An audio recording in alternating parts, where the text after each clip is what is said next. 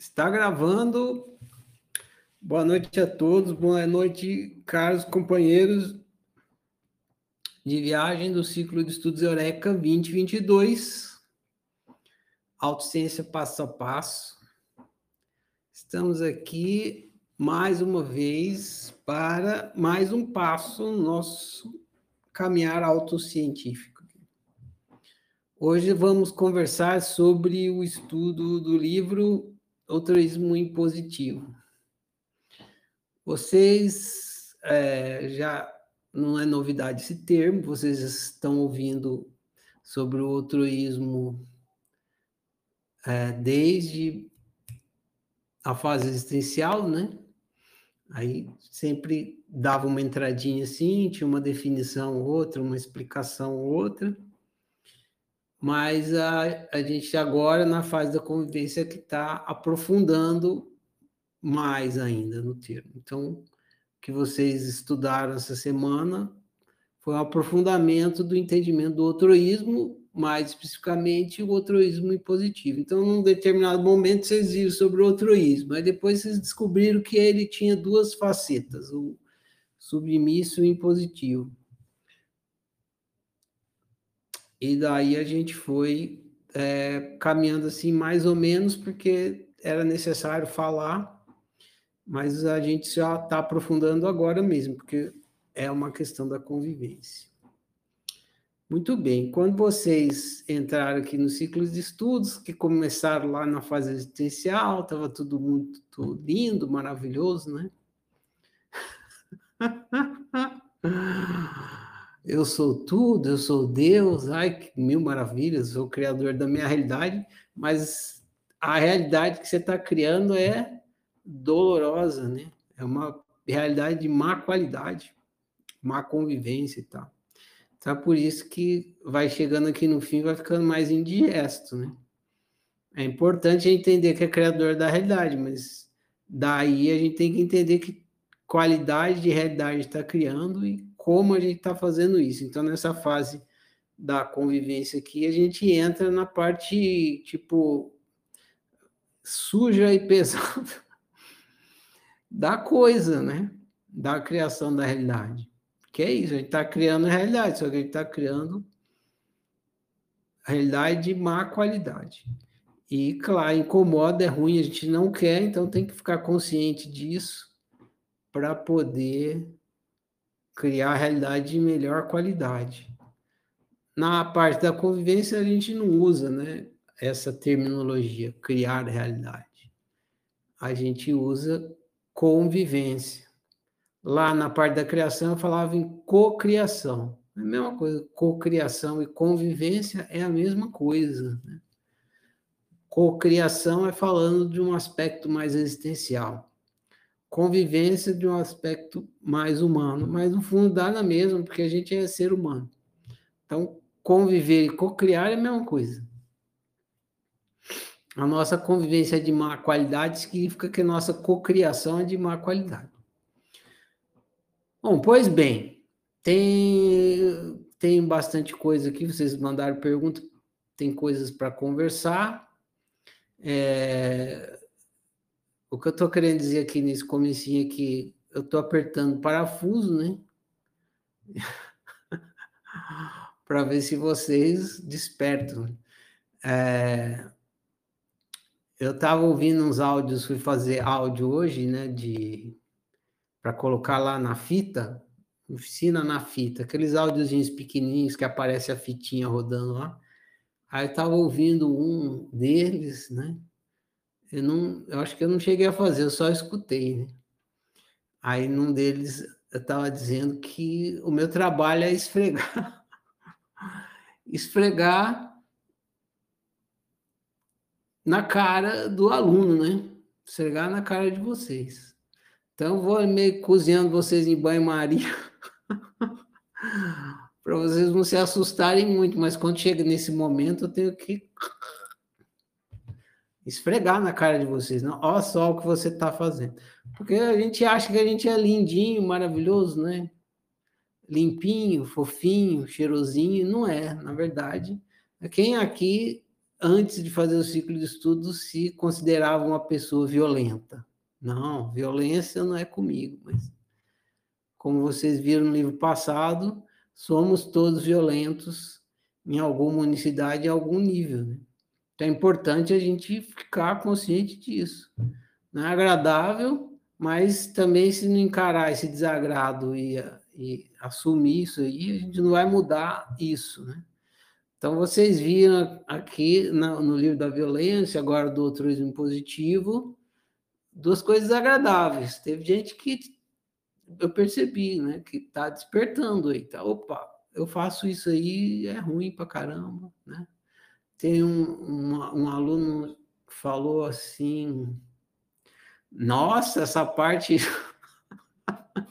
essa parte da convivência não, não dá uma trégua, coisa mais indigesta. Então é isso, é para ser mesmo, né? Essa fase aqui é para ser indigesta.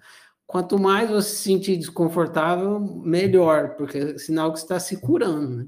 Se você passar pela fase da convivência, ah, não fede nem cheira, não tem nada de nada de que me tocou lá. Sinal que você está longe da cura, né? porque todos estamos profundamente doentes, então a gente precisa sentir essa dor aí da nossa convivência, senão não tem cura. Ah, no próximo livro, não vou falar muito agora, mas continua isso aí. Vou dar mais uma apertada no parafuso, mais um esfregão na cara de vocês aí, para a gente ir acordando, né? Despertando. Enfim, então agora vamos às perguntas que vocês enviaram, eu vou responder para vocês. É, eu vou chamando as pessoas que fizeram a pergunta para conversar, mas não é exclusivo de quem fez a pergunta, não. A pergunta estimula a conversa. Quem tiver ah, alguma outra pergunta sobre a pergunta que eu responder, ou quiser conversar qualquer outra coisa sobre a pergunta que eu responder, fica à vontade. A gente está aqui para isso, para esclarecer o máximo possível porque ó, daqui a pouquinho o ciclo de estudos acaba. Acabou, está por conta está por conta própria aí na sua vida. Não tem mais Ferrari para te ajudar. Acabou o ciclo de estudos, o Ferrari desaparece. Tuf! Ele entrou na sua realidade durante o ciclo de estudos. Na hora que acabar o ciclo de estudos, tuf! Desaparece, evapora o Ferrari. Pode perguntar para os veteranos. Os veteranos também não veem Ferrari, desaparece. Eu, claro que tem a fase de prática, mas eu só coordeno ali, não fico mais pegando ninguém na mãozinha, assim. Ah, vem aqui, põe o pezinho aqui. Ai, dá a mãozinha aqui, vamos subir um degrau, vamos não. Acabou, né? Esse é o meu trabalho no ciclo de estudos. Fora do ciclo de estudos não tem mais isso, não. Então, acabou o ciclo de estudos, vai estar por sua conta, né? Então, já vai se preparando aí e é, aproveita o máximo que você puder, porque vai acabar, né? Aí depois você vai ter que estudar sozinho. Ah, bom, então vamos aqui às perguntas. Quando eu abrir a janela aqui, vai ficar uma luz na minha cara, vai ficar com reflexo no óculos, vocês já sabem disso, né? Paciência, não tem outro jeito, porque essa tela é branca. Ah, então vamos lá. Pum.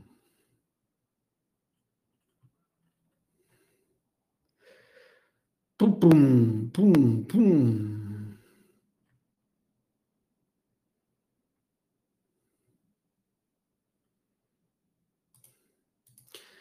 Vamos começar com a primeira pergunta que foi postada lá na tarefa, que é da Ana Kelly. Você está aí, Ana Kelly? Se estiver, levanta a mão. Semana passada você não estava, eu só respondi, você leu ali. Está aí, Ana Kelly. Mudou até a foto dela. Tá liberada, Ana Kelly. Tá me ouvindo? Estou sim, boa noite, Mário. Boa noite a todos.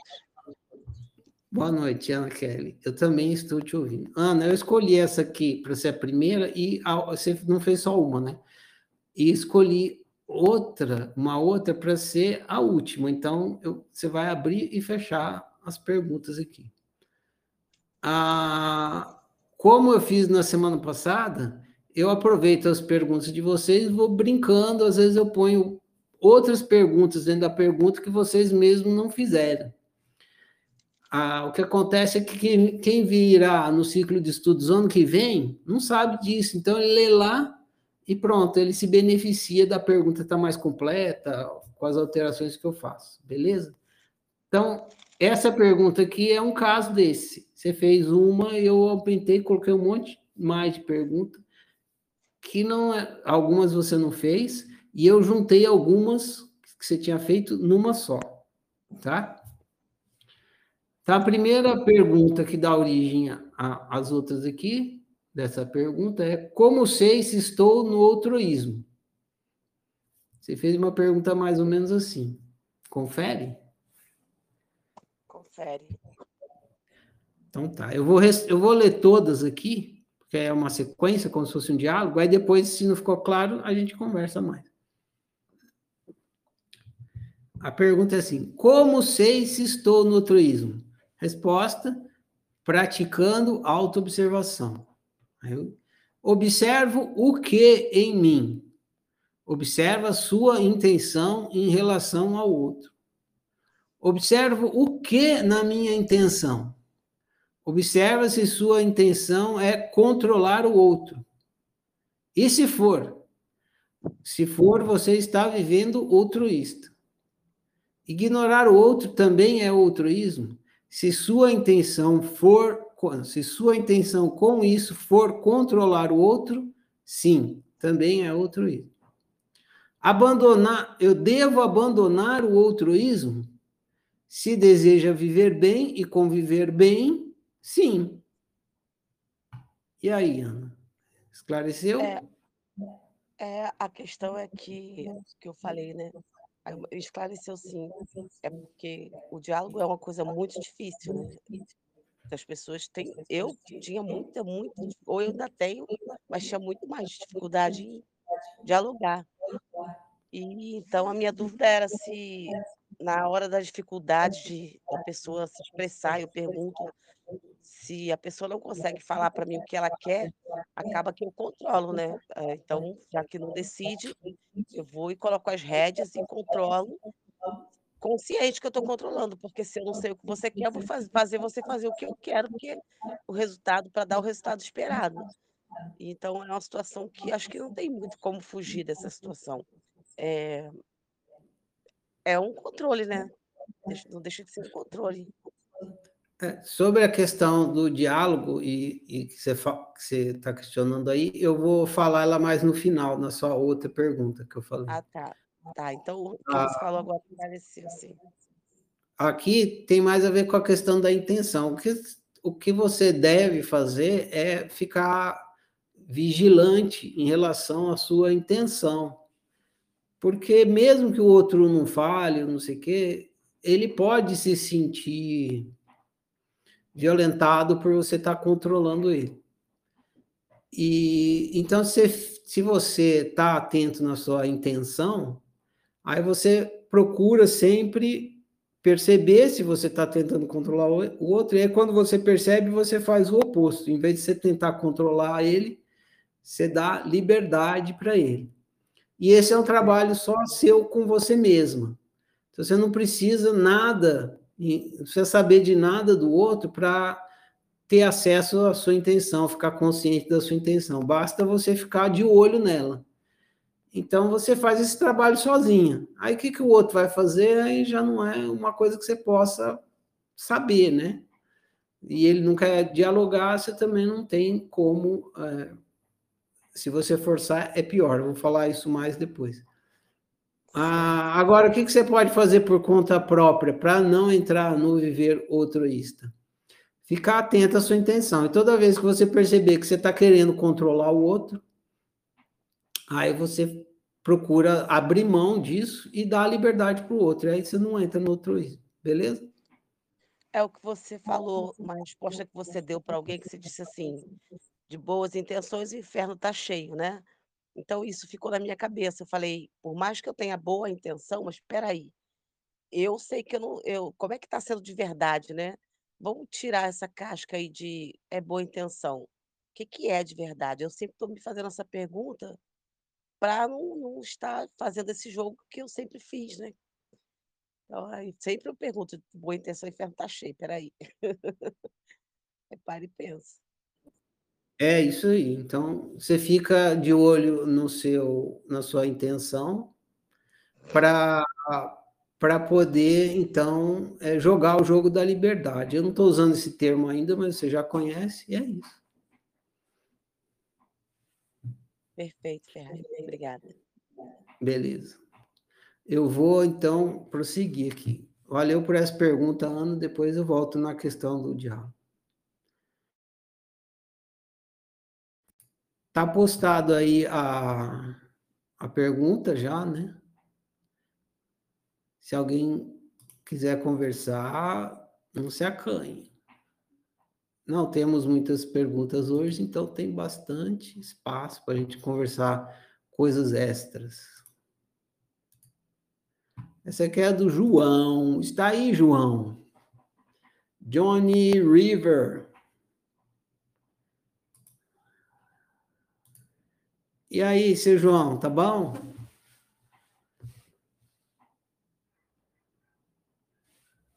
Não estou te ouvindo aí, não, João. Tá me ouvindo, João? Seu som aí não tá. Estou lhe ouvindo. Bom demais. Então, eu vou ler a sua pergunta aqui. Sua pergunta ficou assim, João. Matar animais para comer é altruísmo impositivo? Confere? Confere. A minha resposta é a seguinte: eu não sei. Para ter certeza disso, seria preciso perguntar para os animais.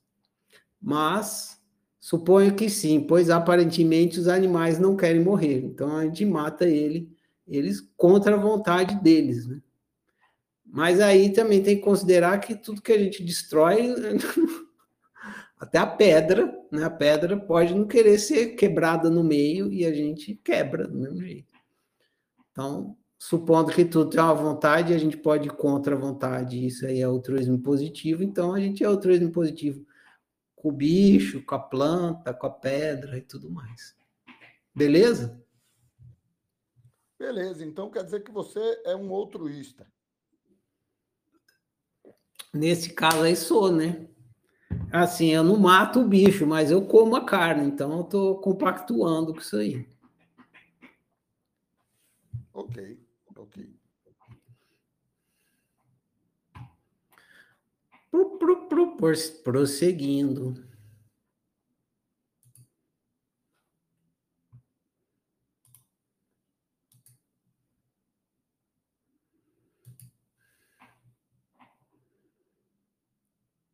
Essa aqui é do William.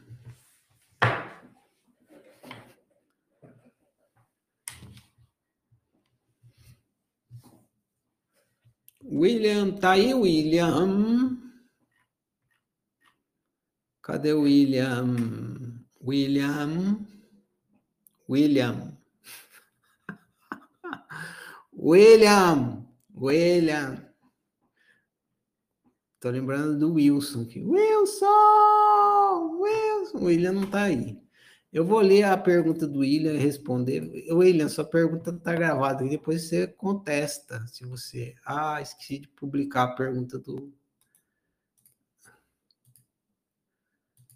dos animais aqui. Pronto, está publicado isso aqui. Ah, a pergunta do William é assim, ó. Viver altruísta gasta tanta energia como viver altruísta. Então, qual é a vantagem?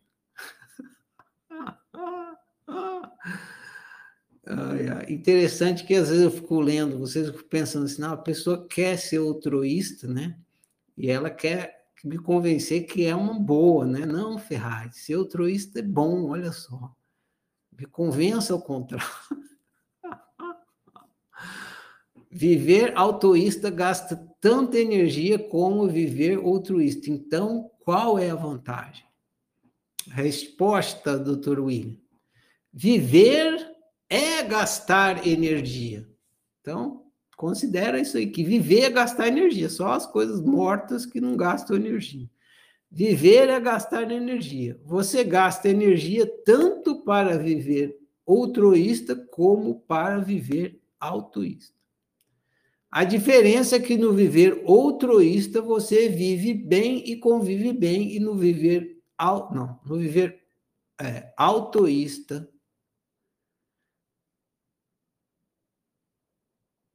ah, a diferença é que no viver altruísta você vive e convive mal. E no viver autoísta você vive e convive bem. Mas nos dois você vive e viver é gastar energia. Então, por isso.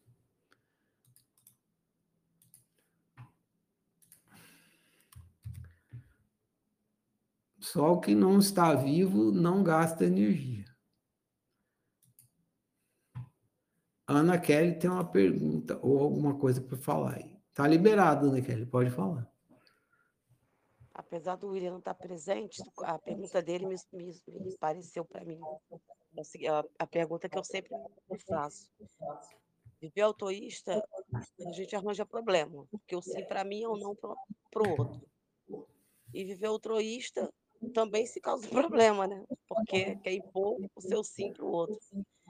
É, a diferença está só de como a gente se sente, eu penso, né? É isso? É como o resultado, é, né? Porque a caminhada é basicamente a mesma, o resultado que é diferente. No, no viver altruísta, você às vezes tem vida boa, mas você não vive bem. No viver autoísta, às vezes você não consegue a vida boa, porque você tem que dar liberdade para o outro, mas você vive bem. Então, os dois têm um benefício e um malefício, né? Uma dor e uma delícia. Então, eu, a gente já estudou isso. Eu digo assim, escolha a sua dor, né? Os dois vai doer um pouquinho, né? E vai ter benefício também. Então, escolha a sua dor, escolha a sua delícia, né? Você que decide. Você, você prefere vida boa ou você prefere viver bem? Se você prefere vida boa, a melhor opção é você comprar uma metralhadora e pá, pá, pá, todo mundo vai te obedecer, a vida vai ficar boa, né? Agora, se você quer, mas você não vai viver bem. Agora, se você quer viver bem, aí você tem que abrir mão da metralhadora e deixar o outro fazer o que ele quiser. Aí pode ser que a vida não fique boa, mas você vai conviver bem. Então, escolha a sua dor, decida-se.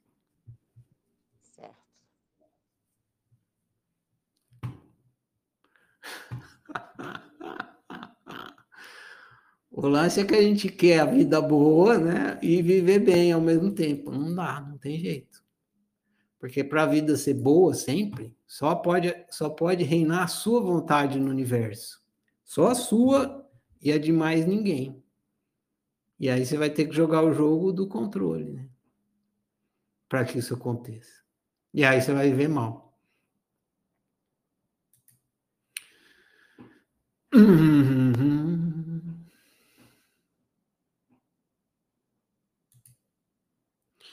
Prosseguindo.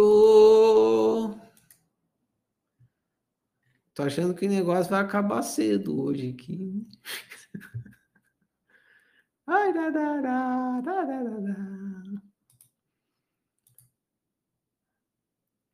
Essa aqui é do Jorge. Está aí, Jorge?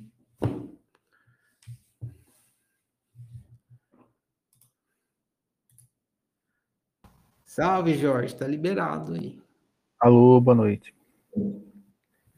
Boa noite, Jorge.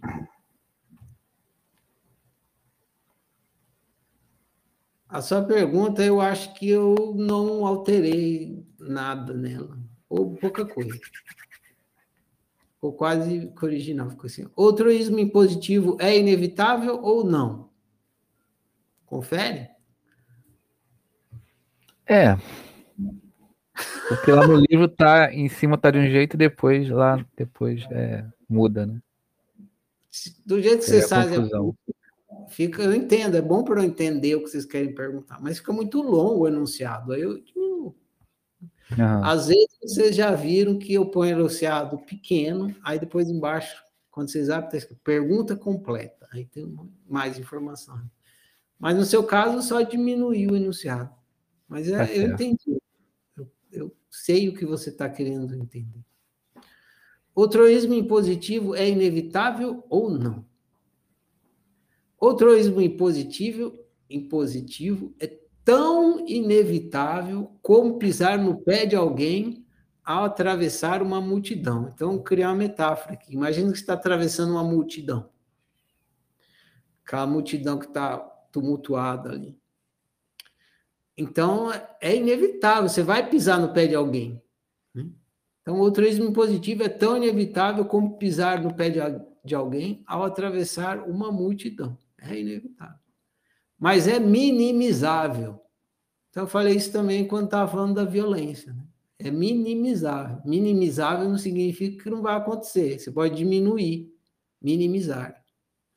Se você andar com calma e prestar bastante atenção onde pisa, você irá diminuir bastante a quantidade de vezes que irá pisar no pé dos outros. Você está lá na multidão, você anda com calma, olha bem onde está pisando, você minimiza a quantidade de vezes que você vai pisar no pé dos outros. Ana- Analogamente, quando você está consciente do altruísmo impositivo, você também diminui bastante a quantidade de vezes que você executa a imposição. Então, você minimiza. Você está bem consciente. Na infância, além de inevitável, não tem como minimizar. Então, na idade adulta, você consegue minimizar, mas na infância, não tem como minimizar.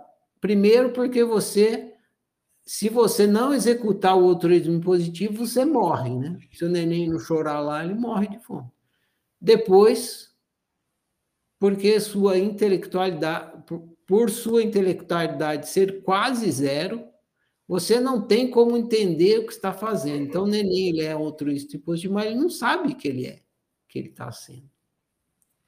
Na idade adulta, quanto mais autoconhecimento você produz, mais você é capaz de minimizar as vezes que você executa a imposição. Mas sendo que você é incapaz de saber pelo outro e vice-versa, o máximo que você consegue é minimizar a execução da imposição, não excluí-la totalmente. Beleza? Sim, sim. É que quando eu li o inevitável, eu não sei porque veio na minha cabeça algo como sempre, né? Sempre vai acontecer. E como a gente tinha falado anteriormente lá na violência sobre interferência, né? Depende da intenção, assim, interferir vai interferir sempre, mas de acordo com a intenção, você pode acabar violando a unicidade do outro, praticando outro impo- impositivo ou não. É o que você acabou de falar agora, né? Você pode minimizar, mas vai estar sempre interferindo e na maioria das vezes vai estar impondo, vai estar sendo outro impositivo. E aí É. quando você fala que é quase inevitável, né? Aí já É isso aí. O- o- na, naquele, num- numa convivência que você é, você ficou alerta e por estar alerta você não executou, naquela situação você zerou, você eliminou completamente o outro positivo. Mas aí vai vir outro, vai vir outro, vai vir outro. Por isso que eu criei a ideia de você estar andando numa multidão. Se você andar com muito cuidado, pode ser que você pise muitas poucas, poucas vezes no pé dos outros. Né? Mas, inevitavelmente, alguma hora você vai dar um escorregão, vai pisar no outro, alguém vai te empurrar, você pisa lá no pé do outro. É muita gente, muita coisa. Então, se você está numa convivência, fica bem alerta, para conseguir minimizar ao máximo. E tá ótimo isso já. beleza. Beleza. Então vamos prosseguir.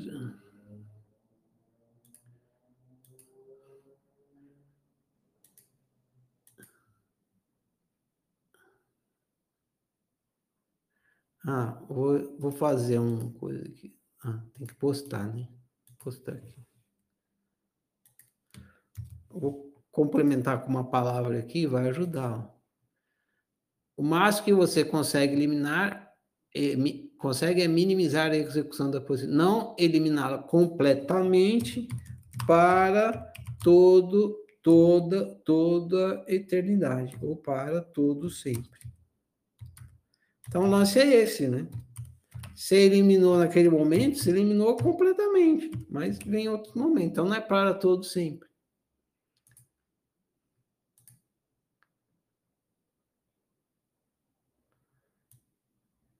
para sempre. Melhor aqui. Pronto.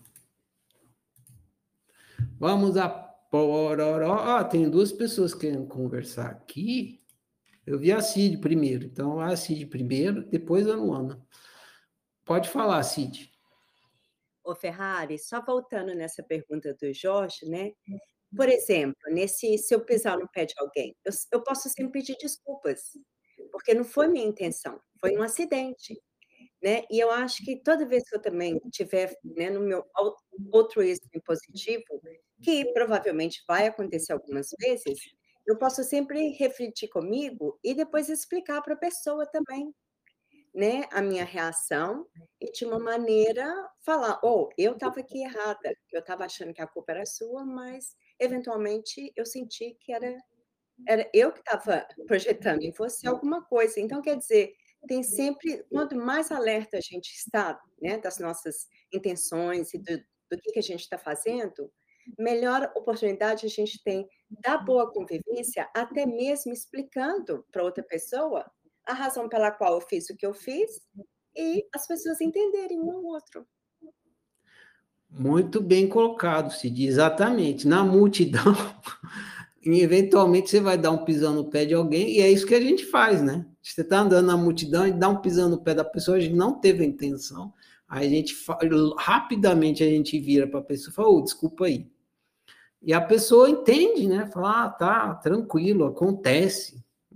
É isso que a gente faz quando no dia a dia, né? Alguém pisa no nosso pé sem querer, a gente sabe que é sem querer, porque ninguém chega assim, vai, ah, dá licença, nem perde, opa, pisei no pé. Pisa sem querer, aí o outro fala, oh, desculpa aí. Foi, aí a gente fala, tranquilo. Aí segue, vida que segue. E, eventualmente, os outros vão pisar no nosso, né? Então é isso mesmo, muito bem observado. Você vai pisar no pé de alguém ele vai pisar no seu. Ou seja, a gente não tem consciência do que está acontecendo no quatrix do outro, o outro não tem consciência do que está acontecendo no nosso quatrix. Eventualmente ele vai tá, dar uma dar uma invasãozinha, né, fazer uma imposição, cometer uma violência, e a gente com o outro, normal, é isso. E a gente atento, a gente percebendo, né, o outro, porque quando a gente faz isso, o outro já logo faz uma cara feia, né?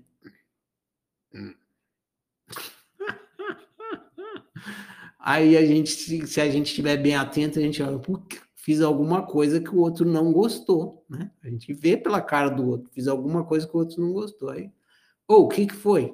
Não, você fez isso aqui, não sei o que. Ou, oh, desculpa aí, não foi, não, não queria te violentar, foi sem querer e tal. E vice-versa. É isso aí. Então, é, essa, aproveitando só para esticar um pouco mais isso aí, essa observação, essa é a grande função do perdão, né? Porque eventualmente você vai fazer alguma merda com o outro e o outro vai fazer alguma merda com você. Eventualmente, não, todo dia você vai fazer alguma merda com o outro. E o outro vai fazer alguma com você. E se a gente não tiver perdão, se for tudo no olho por olho, dente por dente, vai estar tá tudo no segue banguela amanhã, né? Amanhã não vai durar uma semana, só tem cego e banguela no mundo, né? Então a gente tem que ter essa essa consciência de entender que o outro, quando está sendo altruísta, ele não está é, é sabendo o que ele está fazendo, ele está em estado de ignorância.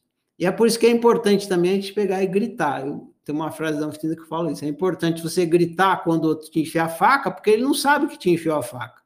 E você não gritar, fala, ô, oh, doeu pra caralho aqui. tá doendo. Ele não sabe que ele tá te enfiando a faca. Como é que ele vai tirar uma faca que ele não tá consciente que tá enfiando? Aí você fala, ô, tá doendo aqui, ó, você tá enfiando a faca. Aí, ô, peraí, foi sem querer. Aí tira a faca. Então a gente precisa ter essa, essa capacidade de perdoar o outro e, e, e, tanto que a gente quer que o outro perdoe a gente, né? Opa, quando eu fiz merda, me perdoa aí, cara, foi, foi mal, foi sem querer e tal. A gente quer que o outro perdoe a gente, porque ele sabe que não foi mal intencionado, as, muitas vezes, né? A, a, gente também tem que ter de perdoar o outro. Ou você me invadiu aqui e tal, não faz mais isso, não sei o quê entender que o outro não tinha como saber. Não, a gente vai ver mais para frente, né? O outro não adivinha, né? Então é isso, bem observado. Então, essa capacidade de, de perdoar o outro, que vem da gente estar tá ali observando e entendendo que o outro não. Se a gente perde a consciência de que o outro não sabe da gente, a gente perde a capacidade do perdão, porque a capacidade do perdão vem disso. Saber que o outro está na ignorância. E a capacidade de saber quando está na ignorância vem da gente saber que a gente não tem acesso ao outro também. Tudo isso aí está ligado. Uma, uma cadeia de discernimento que leva ao perdão. Então, a, ficar praticando esse discernimento para poder praticar o perdão. Muito importante para a convivência. Convencer perdão é impossível. É impossível. Não vai ter. Quer dizer, convivência não é impossível, uma boa convivência sem perdão é impossível. É, vamos prosseguir aqui. A Ana, depois a Jéssica. Valeu, então, Cid, pela boa colocação. Ana, você já falou, vou deixar a, Zé, a Zé, Ah, não, a Luana tinha levantado a mão primeiro. Então, a Luana primeiro. Aqui. Pode falar, Luana. Já ia dizer, oi, tô de castigo. É, a minha dúvida é o seguinte, com relação a essa pergunta do Jorge, quando eu li o, o texto, é, eu entendi assim que violência, violar o outro em alguma das quatro esferas é inevitável, mas ser altruísta e impositível é evitável. Então eu coloquei as duas coisas como duas coisas diferentes, porque a violência ela é inevitável, você pode até praticar, mas da feita que você fica consciência da prática dela, fica consciência que você está sendo impositivo, aí isso daí você pode evitar a partir dali. Aí, então é. eu vi os dois duas como duas coisas diferentes. Aonde você está usando a palavra evitar, troca por minimizar. Aí resolveu. Porque minimizar, você vai, estando consciente, você vai conseguir minimizar mesmo, muito, bastante. Mas em algum momento, por você desconhecer o quatrix do outro e não ter acesso, você vai acabar impondo alguma coisa ali. Entendeu? Sim. Então, tá. para simplificar, troca o, o evitar pelo minimizar. E aí, minimizar vai ser ele pode ser bastante. Você minimiza muito, muito, muito, muito, muito, muito, o que não significa que você vai conseguir zerar a coisa. Tá bom?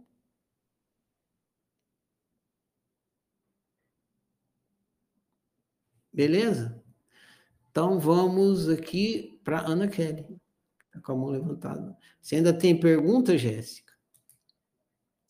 Se tiver, levanta a mão de novo aí, porque abaixou. Pode falar, Ana Kelly. Então, com base no que você disse sobre o perdão, é, eu vou falar por mim. Muitas vezes eu piso no pé, aí eu aviso, olha, eu vou pisar no seu pé de novo e outra vez e outra vez porque eh, para mim é inevitável. Tem um espaço para um pé. Quando eu levanto, você coloca o seu, automaticamente eu tenho que pisar no seu para você levantar. E eu aviso a pessoa que isso vai acontecer. Aí eu peço para que ela me, me, narre a dor que ela sente, para eu poder tentar minimizar, como você disse agora, é, o, o impacto, né? Porque toda hora pedir me perdoa, eu vou lá, faço uma merda, ah, me perdoa, me perdoa. Eu acho que ninguém fica perdoando o tempo todo, né? Então a gente eh, escutar o outro, né? Quando o outro se expressa e, e, a gente consegue compreender e olhar a situação, mesmo que eu não tenha a intenção. Eu não tenho intenção de pisar, mas automaticamente eu piso porque aquele espaço ali só cabe um pé. E só pedir perdão acho que não é legal, eu penso, né?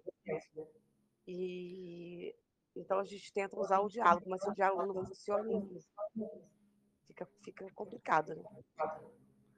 Sim, concordo. Se, se você, você, pede perdão porque você fez uma coisa que não queria, né? Você queria fazer uma, uma coisa e fez outra. Aí você pede perdão. E se você queria fazer outra, então da próxima vez faça outra. Concordo com você.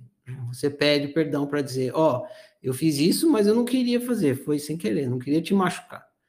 E a partir de agora eu vou praticar fazer outra coisa. E se comprometa e faça. ficar atento mesmo, outra, observação, autoanálise, né? É. Se você não quer fazer aquilo, então da próxima vez, né? na próxima vez você faz diferente. Se não adianta só você fazer a coisa que você não quer fazer repetidamente, ficar pedindo perdão, então você quer fazer. Então assume que você quer fazer aquela coisa. Senão seu perdão não vale nada. Seu pedido de perdão não vale nada. prosseguindo. Então, suponho que ninguém mais, né? Tinha algumas pessoas com a mão levantada aí e não está mais. Então, vou supor que não quer mais falar. Se quiser, levanta a mão. Vou prosseguir aqui.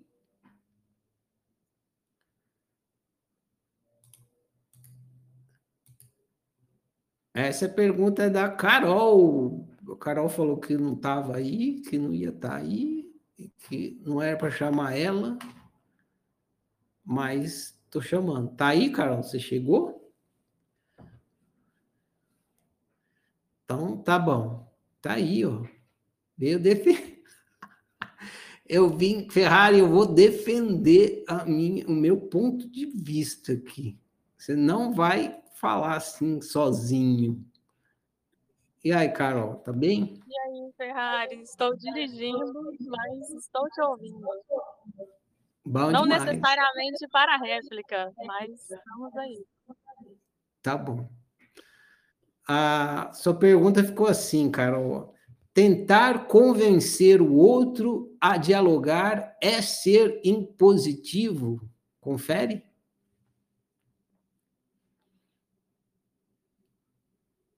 suponho que confere, né? Está dirigindo aí, está passando o sinal, trocando a marcha. Exatamente. então tá. Tentar convencer o outro a dialogar é ser impositivo? Essa pergunta é boa, porque a, a, o conceito do, do, de convencer é polêmico e dúbio, e tem múltiplas interpretações. Então, você vai ver que eu vou tratar mais é do conceito aqui. Porque assumir a, a palavra, o, o, o, conceito de convencer, ou convencimento, sem refletir sobre ele, levaria a equívocos. Então, eu começo falando isso. Ó, depende do que você chama de convencer. Convencer é só uma palavra e não necessariamente ela tem o significado que você está querendo atribuir a ela. Então, e eu não sei qual que é, inclusive, né? Então, ó, depende do que você chama de convencer. A tortura, por exemplo, a tortura é uma estratégia de convencimento. O torturador violenta o torturado com o propósito de convencê-lo a dialogar sobre o que ele não quer. Então, a tortura é uma estratégia de convencimento. Você não quer falar? Então, vou te convencer aqui. no caso da violência física, como a tortura, é explícito que o convencimento é uma imposição, que está lá impondo que a pessoa é, converse, de ela não quer conversar, você vai lá e tortura ela para ela conversar. Mas você pode usar a violência psicológica também. Quando você fica aporrinhando o outro dia e noite para convencê-lo a conversar, também é imposição, né?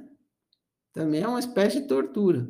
Quando você ameaça o outro para convencê-lo a conversar, também é imposição. Enfim, sempre que você forçar o outro a conversar, é imposição. Então, Se por é, convencimento você entende alguma coisa que você faz assim violenta para mesmo que for uma violenta, violência psicológica, então sim, é imposição. Isso não significa que explicar para o outro os benefícios do diálogo seja imposição. Então, eu sempre uso essas duas palavras para deixar consciente a diferença. Uma coisa é você impor, outra coisa é você expor. Percebe? A imposição tem um movimento assim, ó, que a faca vai, vai, vai. Isso é a imposição. A exposição é assim, ó. Você não vai, não chega junto enfiando, você, você se expressa. Isso não significa que, que explicar, né, expor para o outro os benefícios do diálogo, diálogo seja a imposição. Explicar ao outro os benefícios de uma opção é dar ao outro a oportunidade de mudar de opção. Então, quando você explica uma coisa para o outro, fala assim, oh, você compra gasolina naquele posto lá da Ipiranga, né? Tem um outro posto que atende melhor e é mais barato. Você não está impondo para a pessoa ir lá no outro posto. Você está dando a oportunidade da pessoa mudar de opção. Então você explica os benefícios. Ó, naquele outro posto, é, os caras lavam seu para-brisa, a gasolina é mais barata, o pessoal é mais de boa, toca música quando você está lá, é bem melhor, né? Aquele posto piranga lá, a gasolina é cara, eles não, não faz nada pelo seu carro, então você está explicando para o outro os benefícios de uma opção, e você está dando a opção para o outro mudar, a oportunidade do outro mudar de opção. Ou seja, quando você explica para o outro, você está dando ao outro a, a, oportunidade dele se convencer, ele se, convencer, se convencer que tem um, uma opção melhor do que a atual. Então, ele está numa atual, você explica, expõe, e aí ele pode se convencer que tem uma opção melhor. Contudo, no caso do diálogo, o outro precisa estar disposto a ouvir sua explicação sobre os benefícios do diálogo. Então, você quer explicar para o outro que conversar é importante, que é bom, mas o outro não quer nem ouvir a sua explicação sobre isso. O outro pode não estar disposto a ouvir sua explicação sobre os benefícios do diálogo. Caso não esteja, se você forçá-lo a ouvir, estará impondo e irá gerar má convivência. Esclareceu, Carol?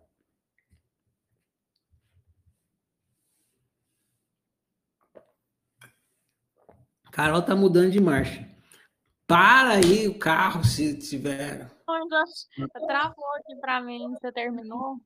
Deu uma, uma, parada aqui. Acho que eu devo ter perdido, Ué, senão. O que, que você não ouviu? Não, eu ouvi até você falar que é, mas às vezes o outro pode não querer nem ouvir eu falar dos benefícios do diálogo. E aí isso. foi a última coisa que eu ouvi. É, era só isso mesmo, né? É, aí se você forçar ele a ouvir, ele vai se sentir violentado, né? E isso vai gerar má convivência. E aí o que me caberia fazer, então, numa situação dessa, é não, não conver... assim, né? Se eu tentar convencer, eu vou estar violentando, se a pessoa nem quiser ouvir. Então eu me afasto e não. E como eu quero, eu quero viver bem, é, conviver bem, aí eu deixo de contar com aquela pessoa, para eu não me desrespeitar. Não sei, aí é com você. Agora eu, tô, eu só estou explicando como é que funciona a convivência. Se você impor uma coisa para uma pessoa, uma coisa que ela não quer, ela vai se sentir violentada e não vai gerar boa convivência. Agora, o que, que você vai fazer da sua vida? Você. Entendi. Essa minha pergunta era mais ou menos. É porque. É assim, como se eu faço muita analogia com as coisas do direito, né? Mas eu não vou ficar aqui falando, explicando, porque tem algumas coisas que é tipo é, conceitos procedimentais e substanciais. Tipo assim, ah, eu acho que a gente tem que botar regras dos procedimentos. Ó, oh, todo mundo tem que conversar, porque conversar gera boa convivência, todo mundo tem que entender que cada um não sabe do quadrix do outro, e por isso é importante perdoar. Né? Seriam, assim, regras procedimentais, e não substanciais, tipo, você tem que gostar de funk, você tem que gostar de não sei o quê. Isso seria não, mas você... Mas eu estou entendendo que não dá para impor nada, nem, nem o procedimento, nem tipo assim, gente, temos que conversar para conviver bem. Nem isso, porque se, se a gente fizer não. isso, vai ter uma violência. Presta atenção no que ele falou você falou, temos que conversar, tem que conversar, e já é imposição, né? Você já está cagando regra. Uhum. Ah, você não está dando liberdade para não conversar. Ah, eu não quero conversar. Não, não pode, porque tem que conversar. Então você não deixa a pessoa livre. Agora, devemos conversar é diferente. Ó, conversar é importante, devemos conversar. Vamos conversar? Não. Então, beleza. Então não tem conversa. É igual brincar. Você quer, você quer jogar ping-pong comigo?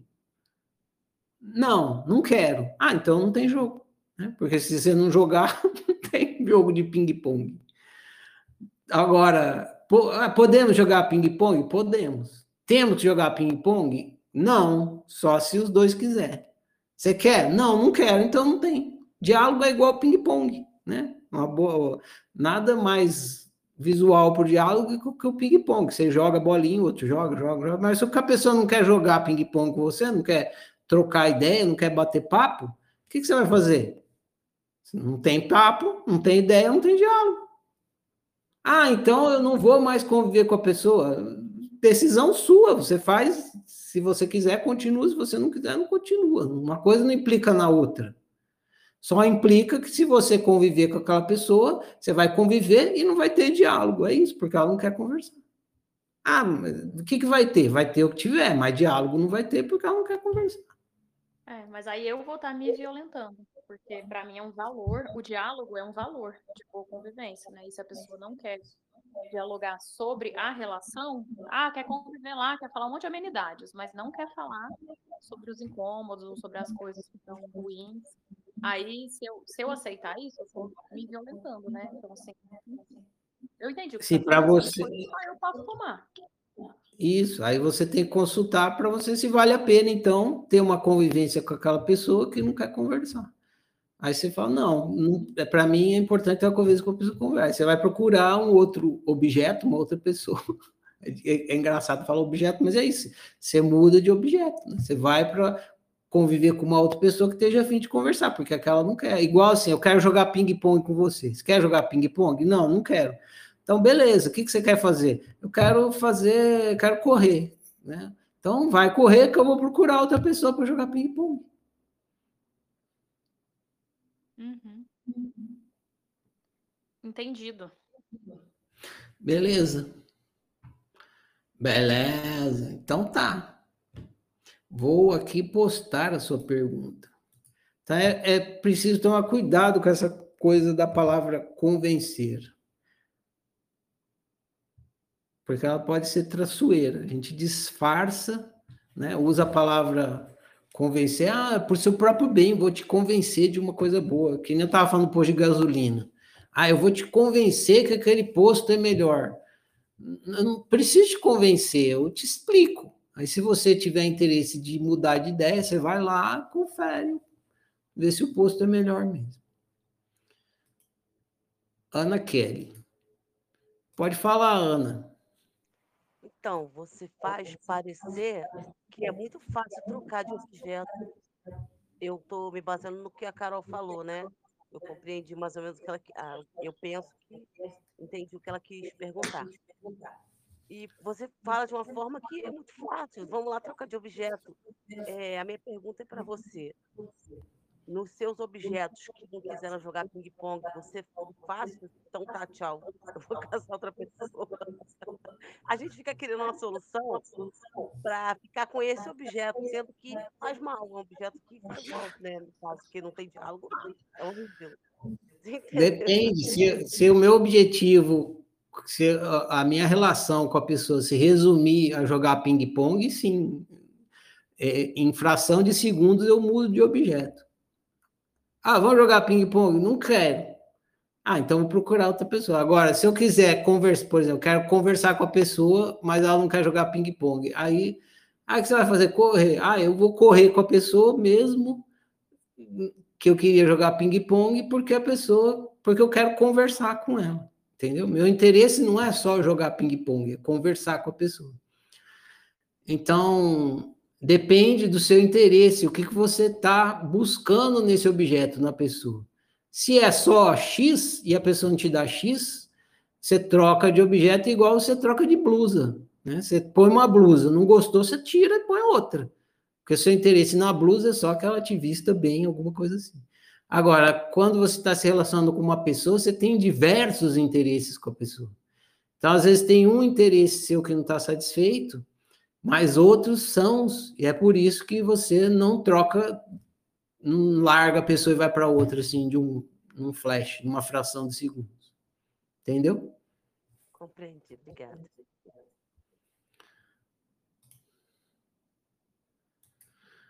Ah, não. Então vamos para penúltima pergunta. Essas duas últimas perguntas aqui, eu deixei elas para o fim porque elas são especiais. Elas, elas contêm uma reflexão muito importante da gente fazer.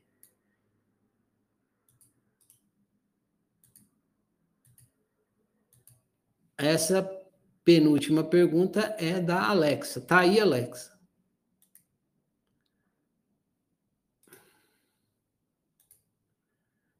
E aí, Alexa, tudo bom? Tudo bem, Ferrari? Boa noite. Boa noite Aí, todo agradeço. mundo. Agradeço você abrir a câmera. Eu fico aqui sozinho. Eu não vejo vocês, escuto vocês assim, só quando vocês sobem, aí fica meio solidão. Não, não tá Eu querendo que você falou isso uma vez mesmo. Abre trem. Espera aí que tá abrindo aqui, mas tá lento. Será que é o site?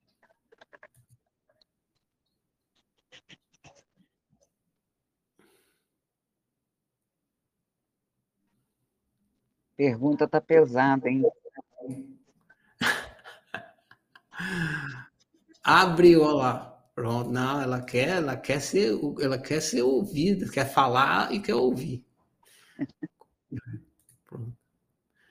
É, Alexa, como eu te já falei aqui, às vezes eu acrescento algumas coisas. Na sua eu acrescentei também, meio que juntei. Se fez, se fez uma pergunta com várias outras, eu juntei, botei ela meio que forma de diálogo aqui para se ela desenvolver, ganhar uma desenvoltura.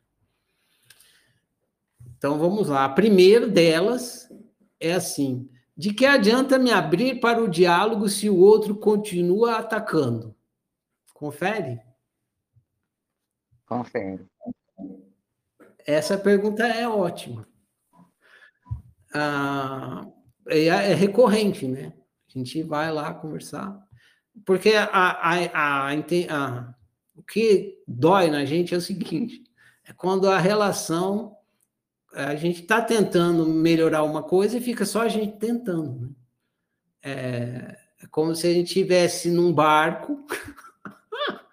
Essa imagem é boa, nunca tinha pensado nela como se a gente estivesse num barco e a gente está com o baldinho botando água para fora e o outro botando água para dentro. Aí você fala, improdutivo, né? Põe água para fora, água. a gente vai afundar, meu. É, a- colabora aí, os dois têm que botar água para fora, não é? Então, eu, a sua pergunta tem bastante a ver com isso. Então, vamos lá. De que adianta me abrir para o diálogo se o outro continua atacando? Primeiro, deixe-me lhe dizer que se você está fazendo essa pergunta, é porque você nunca realmente se abriu para o diálogo. Caso contrário, você saberia na prática a resposta para essa pergunta e não estaria me perguntando. Uma pessoa que se abre verdadeiramente para o diálogo não tem dúvidas de que o diálogo é a única porta para boa convivência e que é uma porta que deve permanecer sempre aberta, mesmo que apenas um dos lados tenha interesse em atravessá-la. Captou? Captei, mas questiona. Dito isso, então, aquela, o que eu estou dizendo aqui, usando a metáfora do barquinho, assim, você está tirando água do barco, e o outro está colocando, você está tirando água do barco. Aí a pergunta é assim, de que adianta eu tirar água do barco se o outro põe água no barco? Ué, se você não tirar água do barco, vocês dois vão afundar mais rápido, entendeu? Então, se você entende, você tem que tirar água do barco. Por quê? Porque se você parar de tirar água do barco, o barco vai, aí que o barco vai afundar mesmo. Então, quem entende de fato o benefício do diálogo, não tem dúvida de que deve continuar, é, custe o que custar, entendeu? Não tem dúvida nenhuma disso. Então, dito isso, o benefício de se abrir para o diálogo é o mesmo de abrir os olhos quando você está dirigindo seu carro no trânsito. Então, você é motorista? Então, Imagina que você fecha os olhos no trânsito. Quando você fecha os olhos, você não enxerga os outros. E por isso tromba com os outros. Quando você abre os olhos, você começa a enxergar os outros e para de trombar com eles. Analogamente, quando você se fecha para o diálogo, você também não enxerga os outros. Por isso você tromba nos outros. Quando você se abre para o diálogo, você começa a enxergar os outros e para de trombar neles. O que, que eu estou dizendo aqui? Que o diálogo é análogo à visão, é, é o canal, é a forma que você tem de ver o outro, é através do diálogo. Se você se fechar para o diálogo, o outro desaparece, como se você fechasse os olhos, entendeu? O único jeito que você consegue acessar o outro é através do diálogo. Você não tem como acessar de outra forma. Se você se fecha para o diálogo, você é como se você ficasse cego para a existência do outro. E aí você começa a trombar no outro. Então não faz sentido nenhum você se fechar para o diálogo nunca, porque se você ficar cego para o outro, você não vai começar a trombar nele, você não vai ver ele, você não vai conseguir conviver bem com ele. Entendeu? Entendi. Então o benefício é que você só consegue ver o outro, você não consegue acessar o outro de fato. Mas com o diálogo é como se você conseguisse, é o mais próximo que tem. Então é como se fosse a única maneira que você tem de enxergar o outro. Se você se fecha para o diálogo, você para de enxergar o outro, ele desaparece mesmo. E quando o outro se fecha para esse diálogo? Calma, ele tem mais, nem. Ah, tá. Tem, tem mais resposta. Aguardaremos.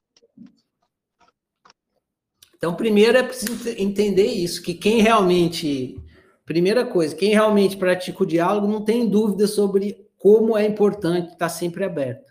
E, e ele é importante estar sempre aberto porque é a única maneira que você tem de enxergar o outro, é através do diálogo.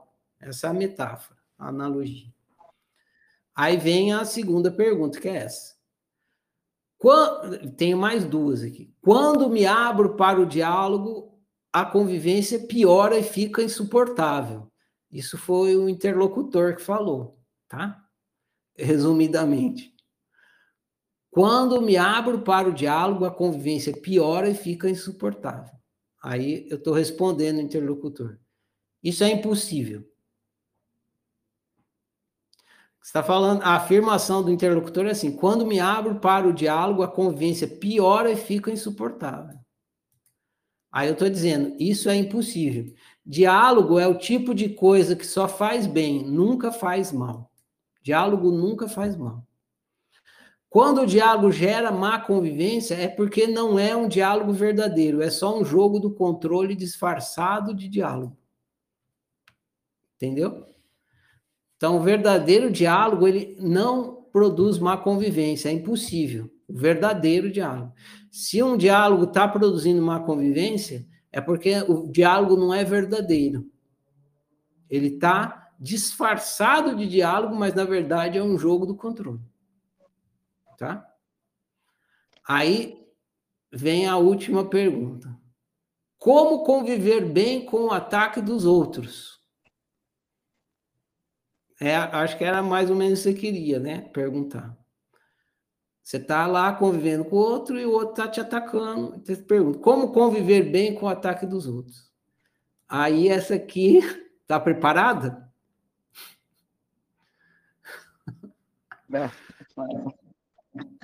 Desenvolvendo orelhas de elefante. Essa é a resposta. Entendeu? Vamos lá.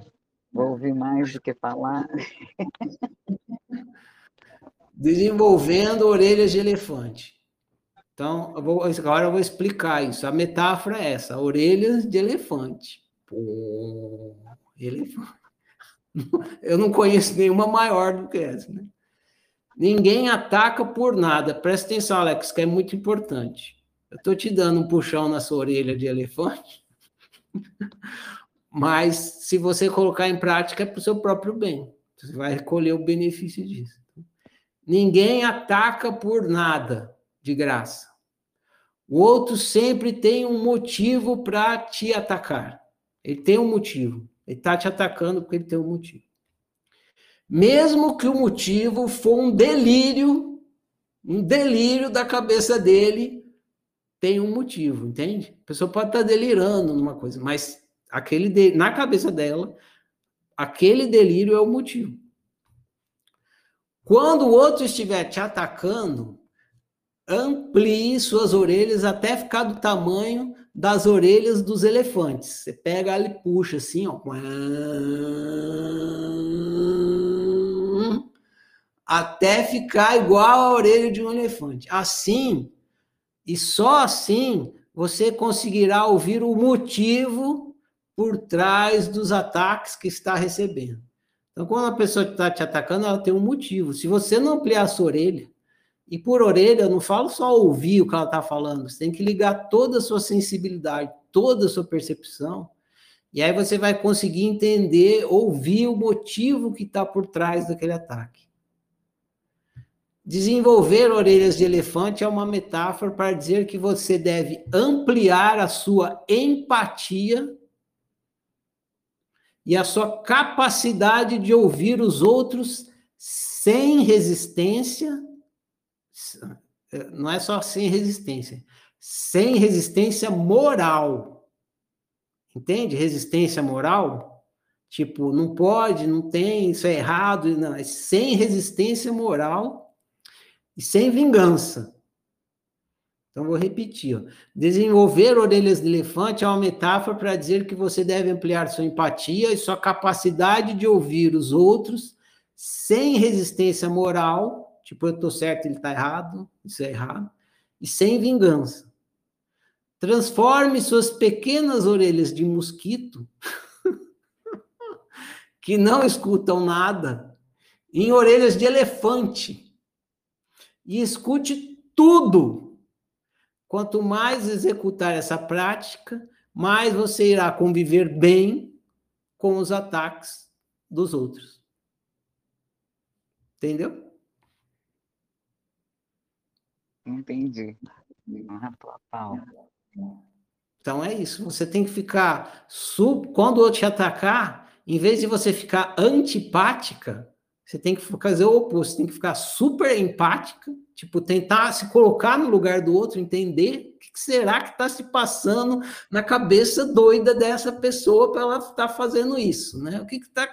Então, você, você, tenta se colocar no lugar. Você tem, então, em vez de, da antipatia, praticar a empatia, o máximo, no máximo, e não fazer resistência moral, tipo, não, tá errado, né? né? Tá errado, né? né, né? Não. Você ouve a pessoa sabendo que ela tá certa, no certo dela, seja qual certo for. Entendeu? A pessoa tem um certo na cabeça dela que você não sabe qual é. Agora, se você fizer resistência moral, você nem vai conseguir vir a saber o que, que é isso. E não ficar querendo ah, né, a pessoa te ataca e você vai quer vingar. Se você quiser se vingar, você ficar alimentando o sentimento de vingança, também você não vai conseguir entender qual é a intenção do outro. Agora, se você praticar a empatia, desligar a resistência moral e a vingança, você vai conseguir entender a intenção do outro. Você vai ouvir quase como se ele estivesse falando em português. Olha, eu estou te atacando por causa disso. E a hora que você ficar consciente do porquê, aí você vai conseguir conviver bem com ele, mesmo ele te atacando. Talvez você escute assim, por exemplo, uma pessoa te, at te atacando assim, eu estou te atacando porque eu estou magoada com você. Pronto, você vai lidar muito melhor com a pessoa. Entendeu? Agora, se você não entender que ela está te atacando porque ela está magoada, você não vai conseguir conviver bem com o ataque da pessoa. Então, a prática é desenvolver orelhas de elefante. Eu aproveitei a resposta para você, mas vai para todos vocês aí, vocês aí, meus caros amigos, companheiros oficineiros, vocês que estão ouvindo aí, que não estão aqui hoje. Se você quer conviver bem, desenvolva orelhas de elefante. Essa é a, e é uma prática. Você não tem a orelha por enquanto. Se você convive mal com os outros, é porque você tem orelhas de mosquito, aquelas bem pequenininhas. Então, você precisa transformar essas orelhinhas de mosquito em orelhas de elefante. É quase, quem tem orelha de elefante é terapeuta, porque ele senta lá e fica ouvindo a pessoa falar, falar. Tá, o terapeuta ele tem que ser mestre em, em ter orelha de elefante, mestre em empatia, se colocar no lugar do outro. Então. Então, quando o outro está falando, você tem que ser como se fosse terapeuta dele, ficar ali ouvindo, você tem que ouvir, sem resistência. Imagina você vai no terapeuta e ele começa, não, como que você fez uma coisa dessa? Bom, mas não está tudo errado isso aí. Você vai falar mais alguma coisa para o terapeuta, você não vai falar mais nada. Você vai embora, perde dinheiro, né? né? Não, você ficar... É, se ele já quiser retrucar, então você tem que ter aquela orelha de terapeuta, aquela orelha de elefante. Você escuta a pessoa, ela te xinga de cabo a rabo em cima, e você fica ali ouvindo. Você pergunta, por que, que essa pessoa está com tanta raiva de mim, está me xingando? O que, que tem por trás disso? Você precisa descobrir o que, que tem por trás. Senão você não vai conseguir conviver bem com a pessoa. É, não tem como mudar o outro, né? Tal, mas tem como interagir melhor com o outro. Esse é o ponto. Você não consegue mudar o outro, mas você consegue interagir melhor com o outro. Mas você não consegue interagir melhor com o outro se você estiver cego em relação ao outro. Como eu falei ali em cima.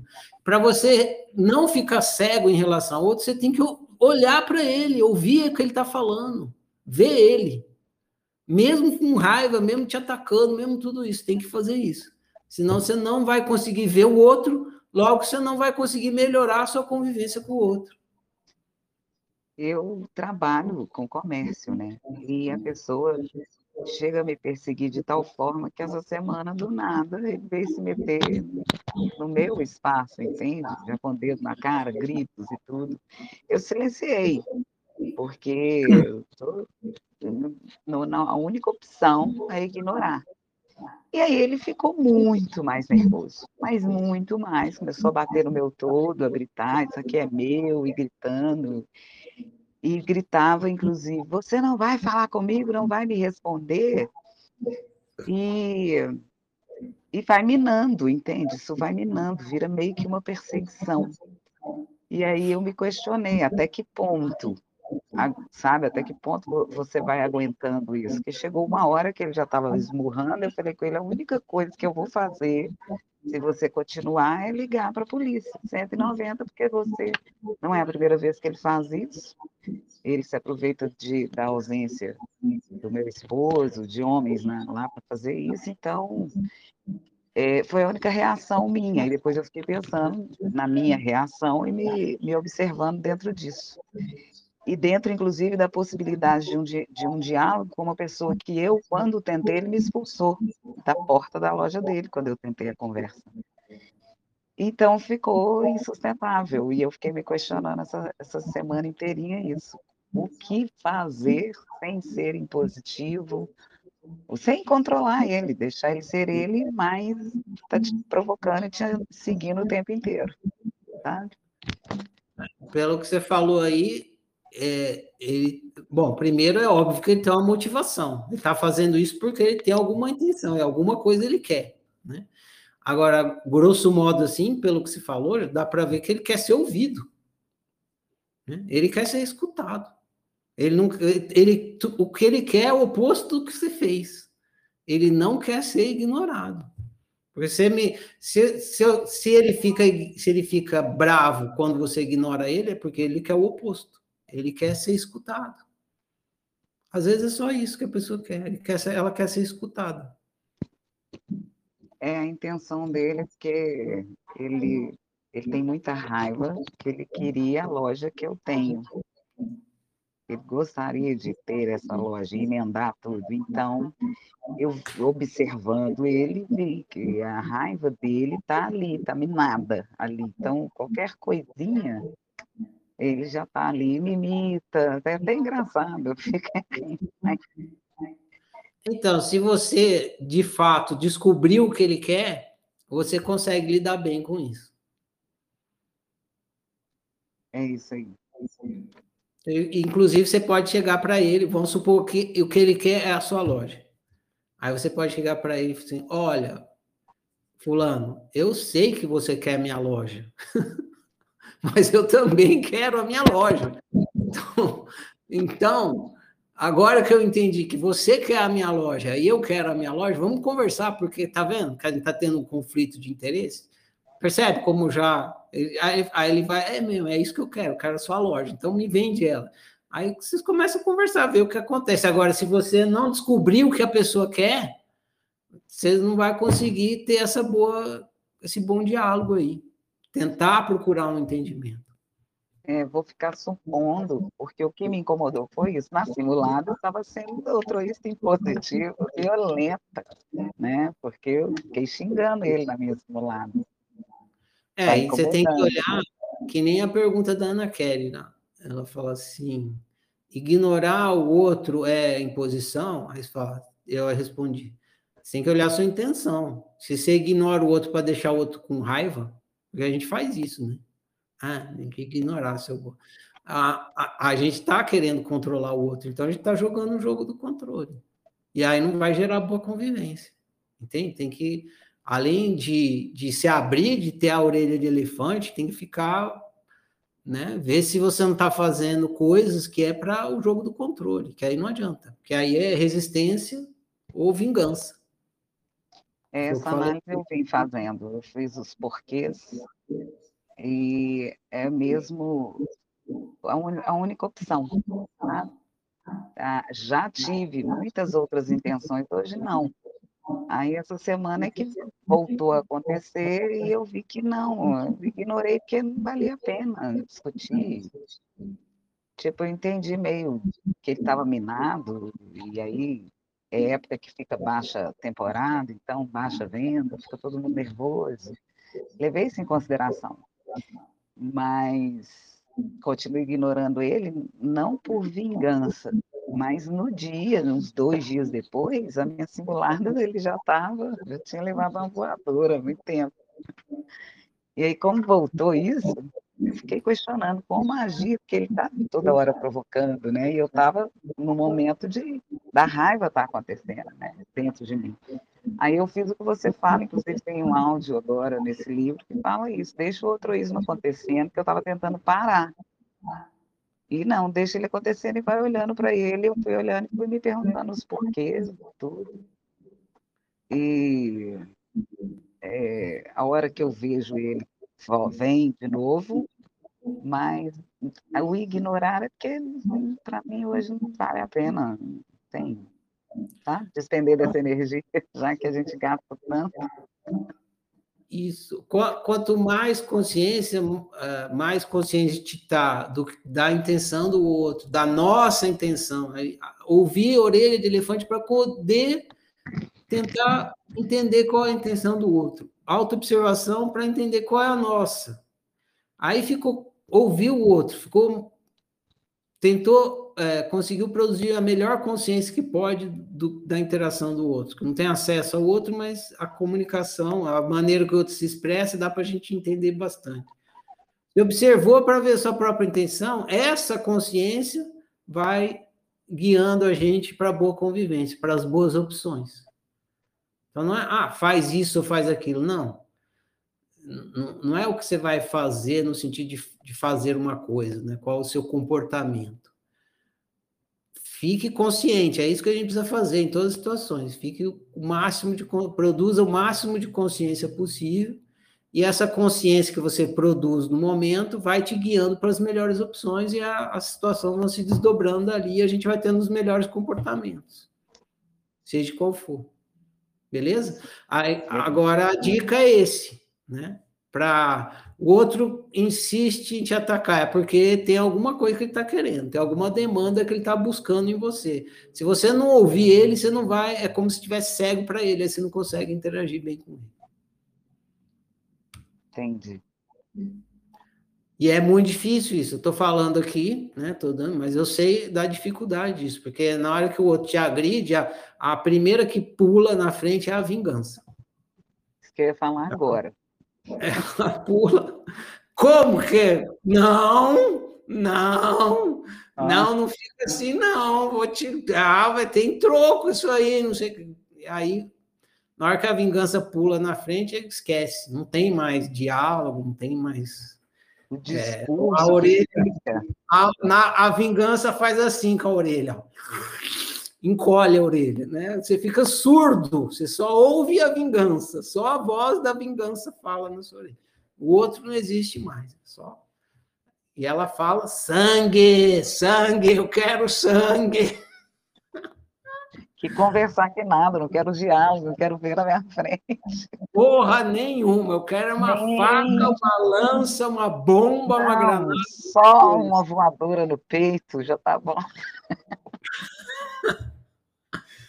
muita vontade, aí passa, começa a xingar na simulada, falo, que é isso, eu não quero, não estou afim de, de vir, sabe? Aí eu observo tá lá a vingança estampada, e eu extremamente violenta, eu ia falar isso na minha tarefa. Eu estava extremamente violento. E observando, é, é muito difícil, é muito ruim, é difícil me conter nesse momento. Em outro tempo, que é isso, eu não ia silenciar nunca. Ó, dedo na cara. E ameaça, ameaça. Entendo. Então é isso aí. Fica aí a é explicação e a proposta de prática para todos que têm interesse em praticar, né? Para boa convivência. Leva a boa convivência, mas não é do dia para a noite que vai conseguir ter orelhas de elefante. Eu mesmo demorei, ainda estou praticando. então, prossigamos praticando aí. Quem nunca praticou, que comece, quanto antes melhor. Bom demais, Alex. Beleza? Valeu. Foi muito bom. Show. Essa pergunta foi muito boa mesmo, por isso que eu deixei ela para o fim, aqui, ela é penúltima. É que fecha a câmera ou te faz companhia? Eu, eu vou fechar aqui, porque tem gente querendo conversar e abre os outros. Ah, fazer companhia? Pode ficar aí fazendo companhia, mas fecha o microfone. Aí eu não fico sozinho aqui. Cid, seu microfone está liberado. Ferrari do céu, pede para um Ariano desenvolver orelha de elefante, Ferrari. Você deve estar tá brincando, né? Demora uma vida, não. É uma vida toda. Oh, eu sei, eu sou ariano, meu. Você acha que eu não sei do que eu estou falando? Pois é, pois é, não é fácil não.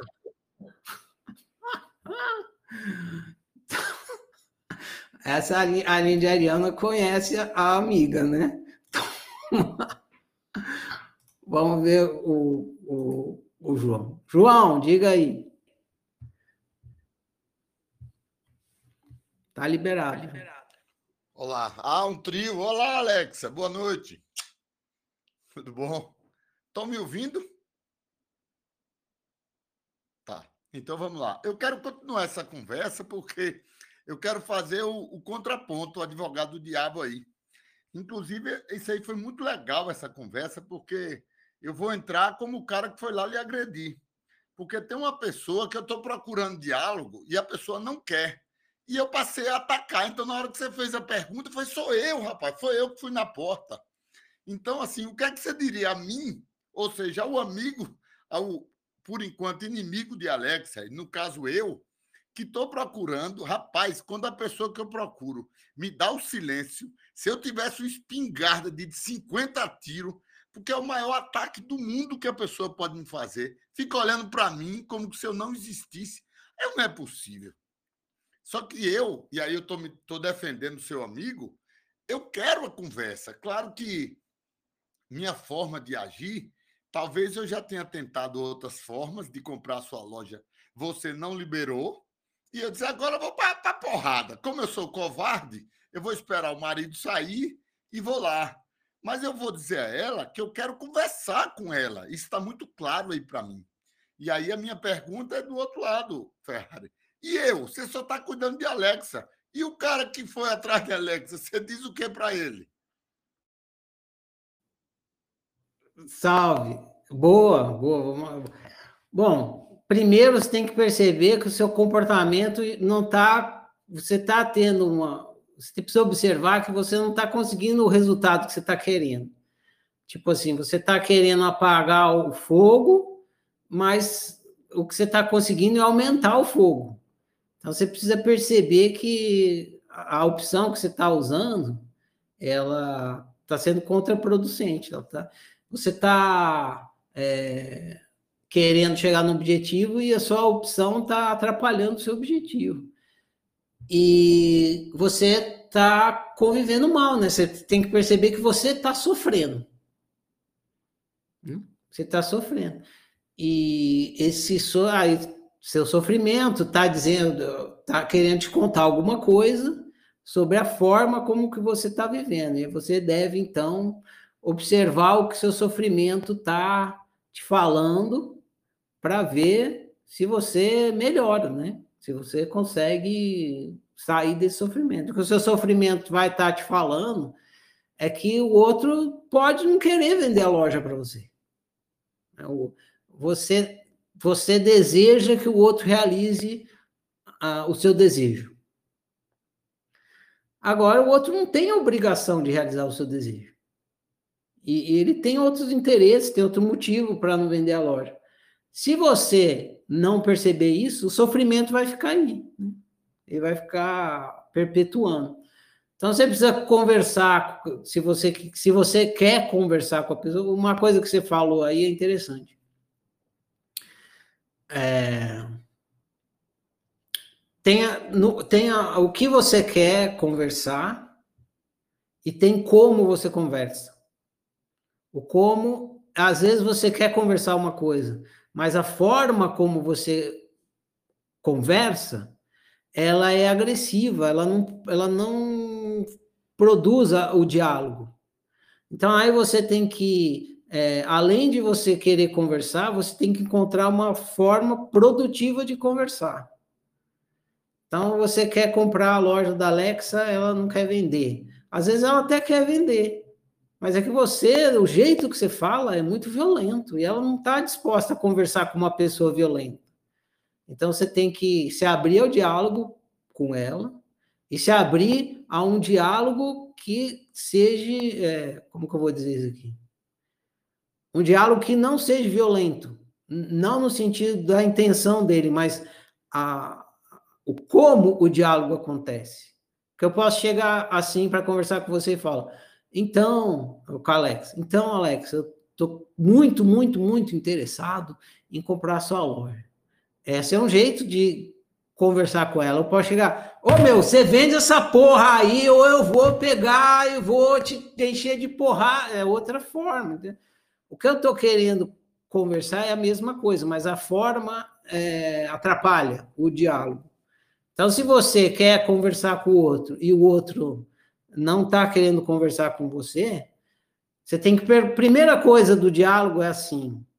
É, vai ter um livro mais para frente, a Alexia já é veterana, ela sabe. Vai ter um outro livro mais para frente que a gente vai tratar de novo, novamente, da questão do diálogo. Primeira coisa do diálogo é você tem que saber se a pessoa quer conversar. Então você chega lá e você tem que falar: Ó, tô querendo conversar com você, você quer conversar comigo? Ela falou assim: não, não quero. Meu, põe o rabo no meio das pernas e vai embora. Entendeu? A pessoa não quer conversar com você, o que, que você vai fazer? Ela está no direito de não querer conversar com você.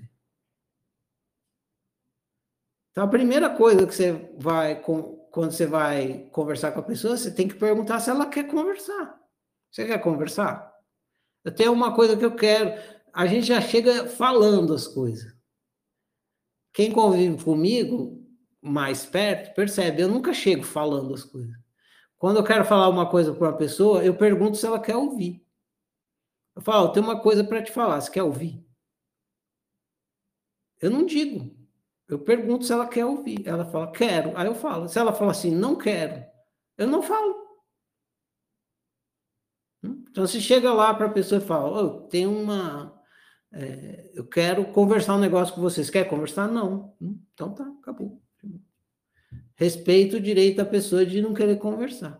Aí, se ela quiser conversar, aí você começa a conversar, vê que não está funcionando, fala, mas parece que a gente conversa está piorando, tem alguma coisa errada. O que que tem, o que está errado? Aí ela vai te falar, ó, oh, o que está errado é que você tem que ter jeito, conversa com jeito. Você parece o, o, o Rambo conversando, meu amigo. não precisa ser assim. Vamos conversar com mais calma, com mais. É, né? Abaixa as armas aí que eu abaixo aqui, vamos tomar um chá, enfim. Tudo isso aí que é a, a é, a pra, é, é a maestria do diálogo. Diálogo é uma maestria. Né? Primeira coisa é você não quer perguntar para o outro se ele quer conversar, é para você já não começar mal a coisa, já não começar violentando. Então, é, tem toda uma maestria no diálogo, de como você. Ter orelha de elefante é outra maestria. Então, a gente poderia dizer que para você ser uma pessoa, um bom comunicador, uma pessoa que emite uma mensagem, recebe bem a mensagem, e esse é o processo da comunicação, do diálogo, tem várias competências que você precisa desenvolver. Hoje eu falei de uma delas, a orelha de elefante. Né? Isso serve para os dois lados, né? É que a pergunta da Alexa foi assim: eu tô, eu tenho uma pessoa que não está aberta ao diálogo, ela partiu dessa premissa, está impondo, está sendo ofensiva, e o que, que eu faço? Aí eu dei a resposta nesse sentido: orelha de elefante. Agora, o que você está me falando é que você, que, esse, que é esse outro que a Alexa falou, também quer conversar. E a Alexa partiu da premissa de que não de que ele não quer conversar, ele só quer impor a vontade dele e foda-se. Se você também, se você quer conversar também, então a mesma coisa se aplica para você. Saber se o outro quer conversar, orelha de elefante, tudo isso. Todas essas competências que são é, imprescindíveis para uma boa comunicação. No livro que a gente vai falar da comunicação, é, vai ser mais para frente, não é o próximo, mas é T1 que a gente vai falar sobre isso tem uma frase que eu adoro e que é muito importante te lembrar, que diz assim: é ruim com comunicação. Com comunicação é ruim. É horrível com comunicação. É uma bosta. é uma merda. Mas é pior sem. Então a gente tem que entender isso. Com comunicação já é uma merda. Porque a nossa comunicação é limitada. Você veja, a, a, por exemplo, a pergunta da Carol, ela perguntou da, da, do convencimento. Convencimento é uma palavra, se a gente não entende que é só uma palavra, que pode ter diversas interpretações para a palavra, vira um bololô, né? Aí eu fui lá e abri a palavra convencimento para entender. Então, é, a comunicação se dá através de palavras e tal, e as palavras são limitadas para a expressão do que a gente quer, do que a gente pensa. Né? Quando você chega para uma pessoa e fala assim, eu te amo. Quanto que é dessas letras aí, M, A, O, A, M, O, amo, diz o que realmente você está sentindo, né? É só três letras, como que essas três letras... E a pessoa vai interpretar com o universo de significados dela e não o seu e com os sentimentos dela e não o seu. Então a comunicação é uma merda, é uma bosta, ela é super limitada. Agora, é a melhor ferramenta que a gente tem. Então, ruim com comunicação, pior sem. Então, se você não usar essa merda da comunicação na, no apogeu da sua maestria, aí fica muito pior ainda. Então, precisa muita. A ferramenta já é limitada, você ainda não sabe usar? Entendeu o problema? É isso. A ferramenta já é limitada, você ainda não sabe usar, aí ficou uma bosta mesmo. Então, tem que ampliar essa competência na comunicação. Hoje eu falei de uma competência que é muito importante: ter orelha de elefante. Beleza? Valeu, João. Boa, boa puxada de assunto aí. Dá uma ampliação legal. Vamos ver a Jéssica aqui. Diga lá, Jéssica, tá liberado. Oi. Eu tô com a mesma dúvida desde o começo, assim. Eu não consigo me convencer, nem entender, nem ficar óbvio para mim por que, que a comunicação sempre é positiva, assim. Porque até disso que você acabou de falar, né? Que significado totalmente diferente, aí às vezes eu, eu me sinto nesse lugar de tentar conversar, e aí na hora que começa a conversa, assim, sabe, eu fico. Ai, eu não sei para onde ir, eu não sei o que fazer. E é horrível. Eu vou, eu vou te dar um exemplo prático, quer ver? Quer ver um exemplo prático? Ah, tá, tá. Vou aumentar minhas orelhas aqui. Toda vez. Aí, você me fez perder agora, porra.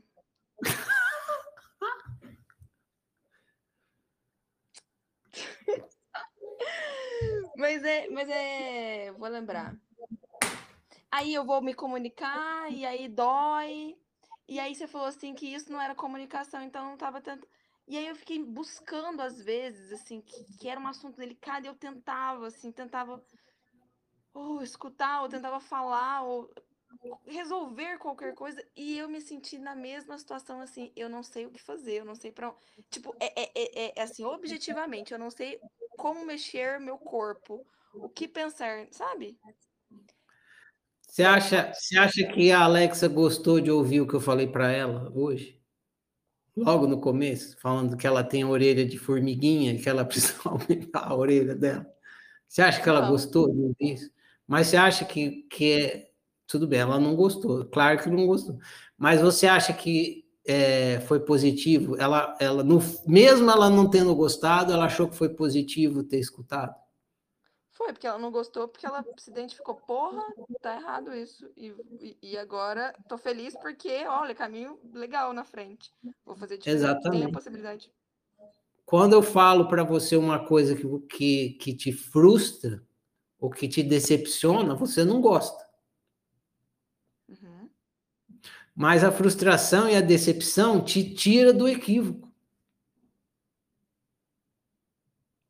Entendeu? E quando é na convivência? Então, se o outro te falar uma coisa que te frustra ou te decepciona, você vai doer. Mas se te tirar do equívoco, isso é bom. Então, por isso você não pode se fechar para a comunicação. Entendeu? Senão, você nunca vai sair do equívoco. Porque o outro vai te falar, ó, oh, você está equivocado em relação a mim, não é isso que eu penso. Aí você fala, ah, mas eu tá, você queria estar tá certa, né? E aí você fica frustrada, porque você, tá, você descobre que você está errada, aí dói, puta, estava errada.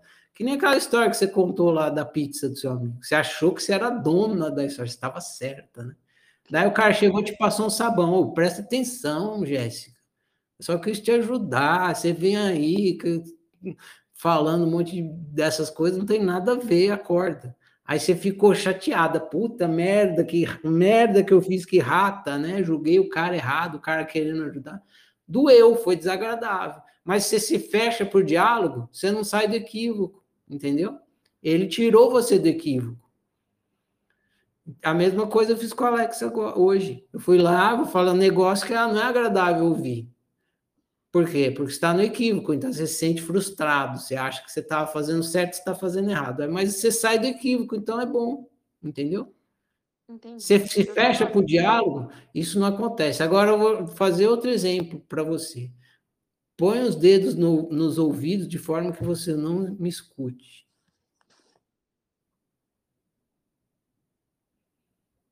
Deixa eu ver sua cara, que ela sumiu aí da, da tela.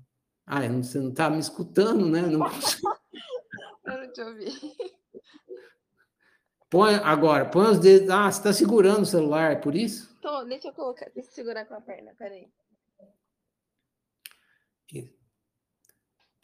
Conversa comigo. Eu não tô te ouvindo. Conversa comigo, Jéssica. É, não dava pra ouvir que você falava conversa comigo. Então, põe os dedos no ouvido e conversa comigo. Vamos lá. Conversar o quê? Sei lá, conversa, faz, puxa um assunto aí, qualquer coisa. Vou puxar um assunto. Eu não acredito em signos, mas o Marcos também é ariano. E todas as pessoas à minha volta é ariano, são arianas. Eu acho que eu faço muita questão que sejam. Porque elas me irritam muito, sabe? E você quer saber o que eu acho sobre os signos? Não, você tem que ficar, você tem que ficar com o dedo nos, nos ouvidos. A gente tem que fazer um código, porque aí eu. eu... Não, eu estou te dando um exemplo. Se você ficar com o dedo nos ouvidos, você não vai me escutar, certo? Não vou. Logo, você não vai entender o que se passa comigo. Não é? Mas não, não necessariamente. Espera aí, me escuta, orelhas de elefante. Se você ficar com o dedo nos ouvidos, você não vai conseguir saber o que passa, se passa comigo, certo? Porque eu vou te falar, mas você não vai ouvir. Entendeu? Então é como se eu ficasse invisível para você, entendeu? E se eu ficar invisível para você e eu estiver indo na sua direção, a gente vai trombar, entendeu? Então por isso você não deve nunca se fechar por diálogo, porque os outros vão ficar invisíveis para você você vai trombar com eles sem necessidade.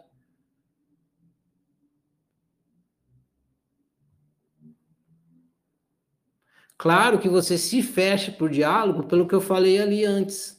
Porque ao se fechar para o diálogo, você, você evita a frustração, você evita a decepção, você evita a desilusão, você evita tudo. Ou seja, você evita ter uma ferida narcísica, que nem eu expliquei lá no, na palestra do narcisismo. Mas ao evitar tudo isso, você está evitando a boa, o bem viver, a boa convivência. E, é, e o seu crescimento no esclarecimento, porque você fica sem saber, você fica no estado de ignorância. Entendeu? Imagina, imagina um neném que nasça cego, surdo, mudo, sem tato, sem paladar, sem nada. Ele está com todos os canais de comunicação dele fechado. Todos os cinco canais de comunicação dele está fechado. Como que um neném assim vai viver bem? E como que ele vai entender as coisas? Se fechar para a comunicação é como se você ficasse cego, surdo, mudo e, e sem tato em relação ao outro. Entendeu? Porque você só consegue acessar o outro através da comunicação. E aí, te convenci?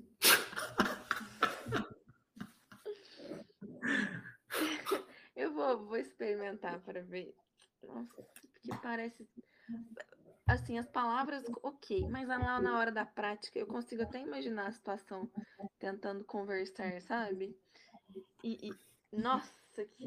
Não, veja, é- presta atenção. Eu não falei em tentando convencer. Eu falei estar aberto para o diálogo. Isso é diferente de tentar conversar. A conversa só acontece quando os dois querem jogar ping-pong. Estar aberto ao diálogo é você dizer assim: eu quero jogar ping-pong. Quando você quiser, jogaremos. Mas você não vai falar, temos que jogar ping-pong. Entendeu? Você está aberto a jogar ping-pong, você está aberto ao diálogo sempre ininterruptamente. Quem quiser dialogar com você, você dialoga. Quem não quiser, você não dialoga. Então, não é que estar aberto para o diálogo não é sinônimo de temos que conversar, vamos conversar. Não. É sinal de eu estou aberto para conversar. É diferente. Entendeu? Tá, e quando eu estou aberta para esse diálogo e eu sinto raiva, né? É, Aí você tem que gerenciar. Porque eu não estou aberta ao diálogo? Ah, você tem que ver qual é a raiva. Você está com raiva porque o outro está cutucando a sua ferida narcísica ali, ele está te decepcionando. Aí você tem que gerenciar a sua raiva, que não tem nada a ver com, com, com o outro, e sim com a sua ferida, entendeu? Entendi, entendi. Eu estou conversando com você, eu falo, nossa, vou, vou, vou na sua ferida, tá bom? Só para você ter um exemplo. Eu falo, Jéssica, sinceramente, ó, do fundo do meu coração, eu acho você muito feia. Você vai ficar com raiva de mim, entendeu? E eu não estou falando isso para. Vai falar, Eu- eu- eu sou burra, por exemplo. Acho que eu vou ficar mais.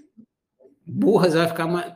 Jéssica, vai ser burra, hein? Nossa, Ô, Jéssica, eu nunca vi uma menina mais burra do que você. Claro que você vai ficar com raiva, mas eu só estou falando o que eu acho. Entendeu? E aí você tem que gerenciar isso, senão você não vai conseguir. Se você conseguir entender que é simplesmente o meu ponto de vista. E o seu é outro, e outras pessoas. Tem gente que chega para mim e fala que eu sou muito burro, e tem gente que fala que eu sou gênio, e eu sou gênio, eu sou burro. Eu não sou nada, eu sou eu. Agora você tem que saber gerenciar isso. Então, na hora que você sente raiva do outro estar te falando o que ele acha de você, é, é a coisa sua, é todo o trabalho seu. E se você pegar essa raiva que você está sentindo e não souber gerenciar ela, pá, você vai cortar o diálogo, porque você vai fazer o que eu falei para Alex, você vai para vingança. Se você for para vingança, aí você corta o diálogo.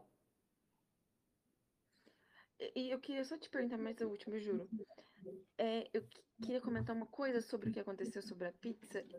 A sensação que eu tenho é que eu estou, na hora que, que conta tudo, ah, a gente conversou e tal, ah, resolvemos tal. Eu fico assim, porra, isso não foi culpa de ninguém. É, a gente é só de uma cultura diferente. Tipo, pra, lá em casa é sempre muito óbvio, sempre foi muito óbvio que, sabe, você tá, você é a última a comer, você guarda. E aí, tem- nesse caso, né? Tem, a gente tá, par- participa de uma cultura diferente. E aí, eu fico pensando assim, ah, então eu devo, já que eu quero é, evitar esses desgastes que me incomodam, sabe? Na convivência com o outro, eu, eu ter que lidar com o outro no dia a dia, assim, morando na mesma casa, para mim é difícil, assim, porque eu gosto de fazer, né, como você percebeu, eu não gosto muito de ser frustrada. E aí, quando as coisas não acontecem do jeito que eu quero, eu fico frustrada. E aí, conviver com isso na rua, é, é assim, já é, né? Vamos lá. Mas, assim, dentro da- do meu, meu lugar que eu considero um santuário, é complicado. Aí eu fico pensando, então. É... Ah, não, mas isso é pessoal. Mas só para finalizar, eu fico pensando mesmo que é. Então, eu deveria me cercar das pessoas que têm uma cultura mais parecida comigo. Eu falo, é, mas isso vai ser um problema para essa evolução também, né? Aí é isso. Não, agora eu já entendi, eu vou testar e. Eu vou te dar uma dica que foi a dica que eu dei na palestra do narcisismo. Você assistiu essa palestra? A dica é a seguinte: toda vez que você é frustrada, que alguém cutuca a sua ferida narcísica, procure se lembrar, procure, não que você vai conseguir, procure se lembrar que você está tendo uma aula de autoconhecimento. Se você conseguir se lembrar disso, aí você vai aproveitar, mesmo que você estiver sentindo raiva, tudo aquilo, você vai aproveitar a aula e aí você vai começar a lidar cada vez melhor com essas frustrações, essas insatisfações. Se você esquecer disso, tudo bem. Você vai desperdiçar a oportunidade, só vai sentir raiva e foi. Mas é isso que você precisa. A dica é essa: o que é, o que é preciso lembrar na hora da frustração é que aquela frustração não está acontecendo para que a gente fique pequeno, fique mal, fique para baixo. Está acontecendo para que a gente cresça, desenvolva e vá para cima, entendeu? Mas a gente precisa usar a oportunidade com, essa, com esse propósito. O que, que está me ensinando? Aí a gente aprende, a gente cresce, desenvolve e vai para cima. Se a gente esquece, aí sim a gente sente pequeno para baixo, ruim, e acaba não perdendo, perdendo a oportunidade. Mas volta de novo, e é outra chance, aí tenta de novo, e assim por diante. Beleza? Isso aí. Tá? É por isso que a gente começa lá no ciclo de estudos, gente não começa pela convivência, porque é impossível desenvolver uma boa convivência sem antes desenvolver autoconhecimento. A boa convivência começa pela prática do autoconhecimento, que se desdobra numa boa convivência, porque a gente sabe lidar bem com as coisas que estão dentro da gente, e daí a gente consegue lidar bem com as coisas que estão dentro do outro, mesmo sem saber o que, que é. Porque ele é humano igual a gente, a gente consegue meio entender. Tá bom? Então tá, eu vou pular aqui. É... Ah, você não consegue levantar a mão. Deixa eu ir para a Daniela e depois você fala, tá, Alex? Pode falar, Daniele, tá liberado. Boa noite. Tá me ouvindo? Tô ouvindo, Daniele. Tá. É, acho que essa pergunta da Alex, essa situação que ela expôs aí, eu acho que isso é, acontece com todo mundo. E eu fiquei numa dúvida, que você falou que ela se fechou para o diálogo. Só que pelo que ela expôs, a pessoa chegou nervosa, já irritada, sem condição nenhuma de ouvir até eu imagino que ela tivesse a falar, né? Porque pelo que ela falou já tinha acontecido de outra vez. Como que a gente reage a situação dessa quando a pessoa não quer ouvir, ela só quer falar? Ela quer falar, falar, falar, falar. E, e se você falar algo, ela não vai te escutar. Só vai aumentar ainda mais essa raiva que ela está sentindo. Então, é, eu estou falando que eu também já tive nessa situação da Alexa, de hora a gente explodir de raiva e, e rebater o que a pessoa está falando, ou seja, não, não é um diálogo produtivo. E também já tive na situação de me calar, falar, não tem condição de dialogar com essa pessoa nesse momento em que ela está desse jeito. Então, acho que é difícil isso, a gente, nesse momento tão, né, com, de muitas emoções, a gente ainda respirar, abrir, ampliar a orelha de elefante para escutar e ainda estar tá aberto ao diálogo. Como que dá essa. Imagina uma. Você quer beber água. Só que você tem. Você não tem água, você tem água barrenta. Então, isso aí que você está falando, da pessoa chegar gritando, é como se fosse uma água barrenta. Você não quer beber aquela água barrenta. Mas uhum. ali naquela água barrenta está a água. É isso que precisa entender. E você precisa beber essa água para entender o que, que o outro está querendo. E tem alguma coisa que ele quer te falar. Então, é por isso que a prática é exatamente o que eu falei para o Alexa. Não é que você tem que fazer isso. Estou dizendo que se você quiser chegar a ser uma pessoa que transforma água barrenta em água, você precisa desenvolver uma orelha de elefante. Então a pessoa começa a falar, meu, você, você vai fazer o que o filtro faz. Você pega toda aquela água barrenta e vai deixando aquela água passar, aquela água passar, porque quanto mais ela passar, mais você filtra e mais você vai ter água, mais você vai começar a entender, extrair o que, que a pessoa está querendo falar através daquela comunicação tumultuada, gritante, barrenta. Aí você vai extraindo a água da água barrenta, da água suja. É isso. Se você tiver interesse em entender, senão você faz o seguinte, você vai embora. Agora, se você quiser entrar em acordo com esse com esse outro, se você, ah, eu quero entender o que esse outro quer comigo. Aí você tem que praticar ter orelhas de elefante, tal como eu botei ali. É isso, essa é a prática. Ah, mas a água está suja, barrenta. É isso, mas tem água ali. Você precisa extrair a água da água barrenta que nem o filtro, o filtro extrai a água da água barrenta. Aí na hora que a água estiver cristalina, através da prática da orelha de elefante, que você conseguiu ouvir tudo que a pessoa falou, gritando, berrando, te xingando, esperneando, você conseguiu extrair a intenção da pessoa, você extraiu água cristalina. E aí você vai conseguir interagir melhor com ela. A prática é essa. E não tem milagre. Ou você faz isso, ou nunca vai acontecer. Uhum. Respondeu? Não, sim, e isso é, é, é só pra gente mesmo, né? porque o outro, se não tiver aberto a desenvolver essa parte também, é muito A complicado. res- É, a- é, tem uma. eu Nunca escrevi essa frase, mas é uma frase boa de escrever. A responsabilidade da boa convivência é sempre do mais consciente. Ah, eu sempre falo isso. É Sempre uma isso. parte Como você vai, como que você vai cobrar de um cego? Como você vai cobrar de um cego para fazer uma coisa de, de lúcido, de quem tem visão? Impossível. Então, quem tem mais consciência sempre tem mais responsabilidade. Essa é a frase do Homem-Aranha, né? Com grandes poderes vem grandes responsabilidades. É É isso. né? verdade. Ah, tô consciente, que bom, que bom nada, você se fudeu, porque agora você tem mais responsabilidade ainda do que, né? Imagina, por que, que Jesus aguentou tudo aquilo lá? Cara tinha que ter uma puta consciência, né? Senão ele mandava todo mundo se fuder, né? Ah, todo mundo montou nas costas dele e tal.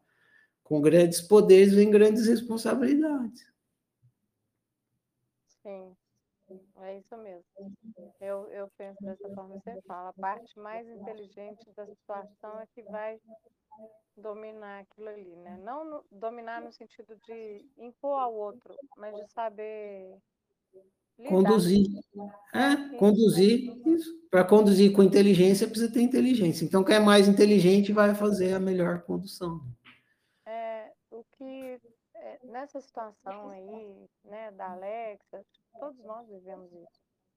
O, que eu tenho tentado fazer hoje é, já conheço a pessoa, sei que ela está preparada para tudo. Eu me preparo para lidar com ela, né? Preparo a minha cabeça, não vou sair do sério. N- não é fácil. Eu consegui fazer isso e o dia que eu fiz, eu fiquei feliz comigo mesma de conseguir, assim, não deixei a pessoa me tirar do sério, falei o que eu achava ponderadamente, escutei essas ladainhas toda aí, essa briga toda, coloquei o meu ponto de vista, sei que a pessoa não escutou, porque estava muito brava, mas assim, é um passo de cada vez, né? A gente saber analisar também, né, uma situação assim, antes de de ir para o conflito aí da Alexa, coitada. A situação não é fácil, né? Não é nada fácil. Mas é isso aí. Entendi. Obrigada. Obrigada. Dispõe. Tem uma música que eu gosto de colocar que é na hora da raiva. né? Mas é na hora da raiva. Na hora, na hora da raiva você não lembra de nada. Que oficina, que altruísmo. Na, na hora da raiva, você só lembra a, a, fa- a gaveta onde está a faca. Só isso você lembra na hora da raiva.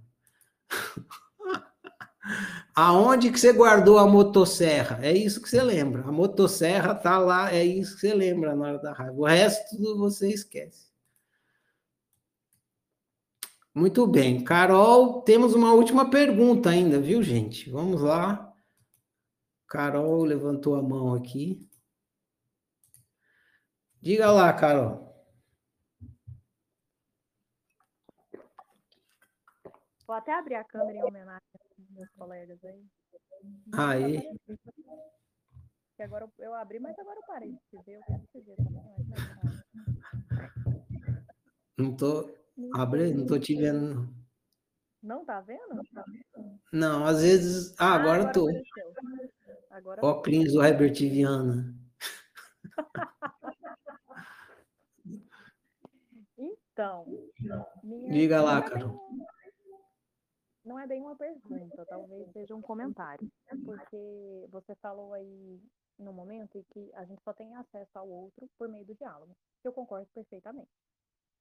Só que quando você tem mais tempo de autoobservação, mais lucidez, vo- você olha para enxerga, por exemplo, ah, ele está confundindo objeto com objetivo, ah, ele está, enfim, ah, isso, isso é medo de tal coisa, tal coisa. E aí já aconteceu de eu pensar isso, e às vezes eu penso, eu estou sendo arrogante, porque eu estou achando que sei da pessoa, né? Estou pressupondo coisas. Aí eu falo, não, eu vou perguntar. Fulano, será que você não está agindo assim porque você está com medo, tal coisa, tal coisa, você tem, está com trauma, porque lá, nananã, nananã, aí você fica dando uma de analista dos outros, né? Aí a pessoa totalmente reativa, claro que não, tem nada a ver com isso, você que tá errada, por isso, isso, por isso, aquilo, aquilo. Aí, passado um tempo, você descobre que era exatamente aquilo que você falou. A pessoa, ah, não, é realmente, eu tava com medo, eu tava. Às vezes, nunca assume, sei lá, mas enfim. Era mais ou menos. Assim, é difícil lidar, porque. Basicamente, a questão é: quando eu só tenho acesso ao outro pelo diálogo. Às vezes eu, eu, eu penso, faço, tenho lá uma suposição, pergunto e a pessoa nega. Não, não é isso. Você que isso, aquilo, aquilo outro. Porque a pessoa está com pouca lucidez e pouca auto-observação.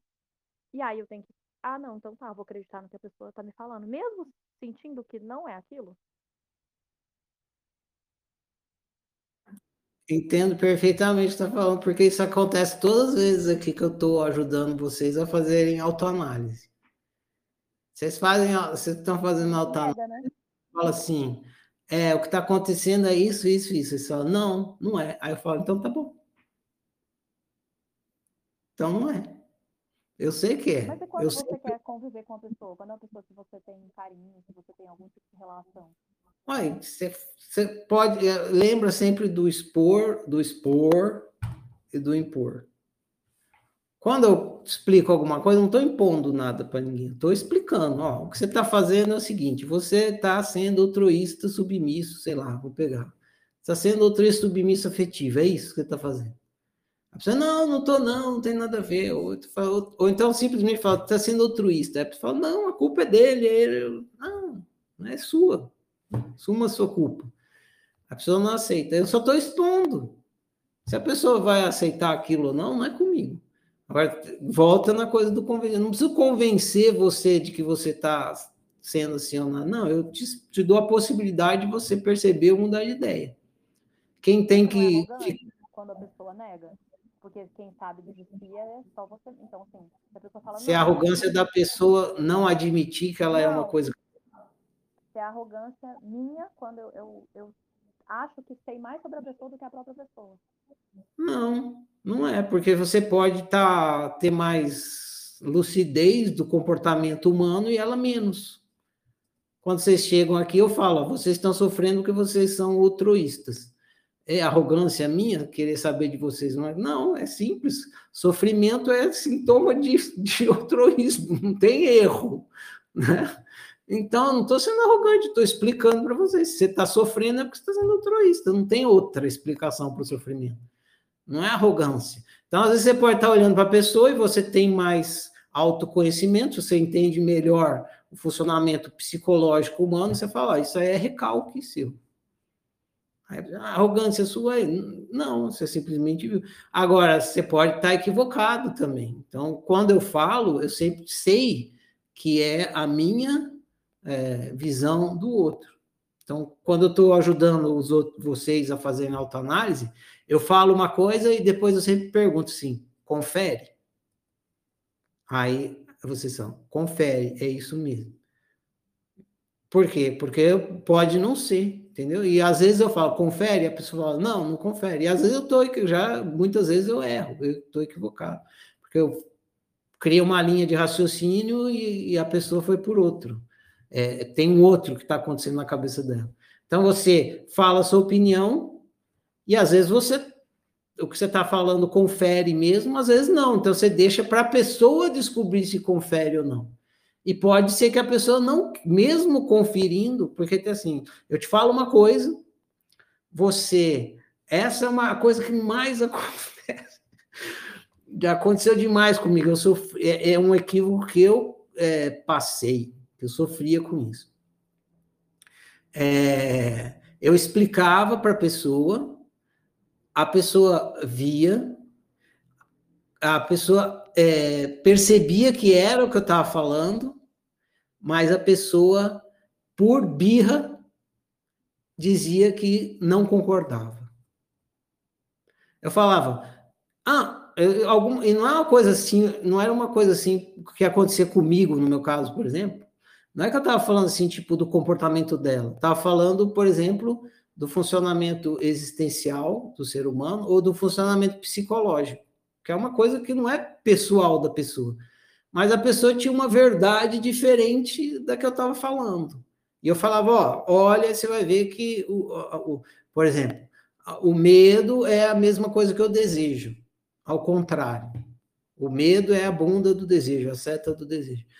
Aí a pessoa olhava, via, mas ela tinha uma outra crença, que o medo era o demônio, o medo era o capeta. Então ela via, ela entendia, ela percebia, mas ela falava, discordo. E eu, e eu falava, não, mas é óbvio. Ela, discordo. Aí eu comecei a entender que a pessoa simplesmente queria ser, queria ter a verdade dela. Não, ela queria, não, é, ela queria discordar, mas ela queria, ela tá certa. Então, o que ela fazia? Ela usava a, a metodologia da, da, como é que chama? Do, da negação. Ela negava uma coisa que era óbvia, mas ela já tinha percebido que era. Só que se ela admitisse, ela ia ter que abandonar o unicórnio dela. E ela não estava disposta a abandonar o unicórnio dela. E aí que ela falava, eu discordo de você, porque era um mecanismo de defesa. As pessoas têm esses mecanismos de defesa. Então, às vezes, você pode fazer, e se fizer isso, às vezes, uma coisa particular da pessoa, vai doer mais ainda. E aí ela vai usar esse mecanismo de defesa. Discordo, não é, não é assim. Mesmo que ela vê, ela vai falar que discorda, porque se ela admitir, ela não vai admitir. Então, se ela admitir, vai matar aquele unicórnio, ela vai ter que começar a lidar com aquilo. Ela não vai poder mais fazer vista grossa. Então ela fala, discordo, não é, não é verdade, assim. E o que, que você vai fazer? Demorei para entender que a pessoa, eu tinha que dar liberdade para a pessoa ter esse comportamento de, de negar o óbvio. Mas é óbvio, como é que a pessoa vai negar o óbvio? Ela vai negar o óbvio porque ela quer negar o óbvio. Ela quer ficar na ignorância. E ela tem o direito de ficar na ignorância. E aí, eu, eu, quem ficava sofrendo era eu. Aí eu comecei a praticar isso. Fui, você quer ficar na ignorância? Fica. Ué, eu quero, eu, eu tenho liberdade de expressar o óbvio. Tá aqui, ó, o óbvio é isso aqui. Você quer ficar na ignorância, fingir que não é? Tudo bem, fica aí no seu mundo de fadas, unicórnios e fantasias, você tem tá, tá no seu direito. Né? Não produz bem viver. Inclusive, te falo isso, mas se você acha que sim, fica à vontade. Então é isso, você tem que dar liberdade para o outro, inclusive não é arrogância sua expressar o que você pensa, sente, entende, vê, e, mas você é arrogância se você quiser que o outro convencer o outro, aí vai ser arrogância sua. Uhum. É, mas é difícil na convivência porque aí se você percebe algo e aquele que fala, né? Olha, seu comportamento, será que não é por causa disso, trauma daquilo, você está evitando, tarará, enfim, dá lá o seu parecer e a pessoa não, não reconhece, só que aquele comportamento está sendo prejudicial para a convivência. E aí. Ah, normal. sim, isso é a vida, a convivência humana é assim. Agora, se você não der liberdade para o outro fazer, fazer isso, aí você piora a convivência. Que já está ruim, você vai colocar mais coisa ruim na convivência, entendeu? Porque você vai forçar uma barra de, uma, de um despertar que a pessoa não está querendo ter. Ai, que raiva. Parece que, que ouvindo assim, a gente fica, vai ficar totalmente sozinho, né? Porque... Mas você é sozinha. Eu quero me respeitar. Eu não, né? Eu quero ser feliz. E aí a galera tá fazendo cagada. Eu não sei se eu também tô fazendo cagada. Mas assim, a galera tá fazendo cagada. Eu não quero ter que cague na minha cabeça. Então eu tenho que sair embora. Só que eu vou embora, embora, embora, não sobrar ninguém. Ah, Deus. Eu vou te contar. É que você não, você não precisa ir embora. É, é, isso aí que eu acho que você não entendeu ainda. Não, não acho que eu estava falando isso com a Ana Kelly. Você não precisa ir embora. Você só, só não precisa compactuar com comportamento. Eu vou te contar uma historinha que tem a ver com isso. Assim, o, ca, o, o rei. É, deixa, eu deixa eu tentar lembrar direito da história.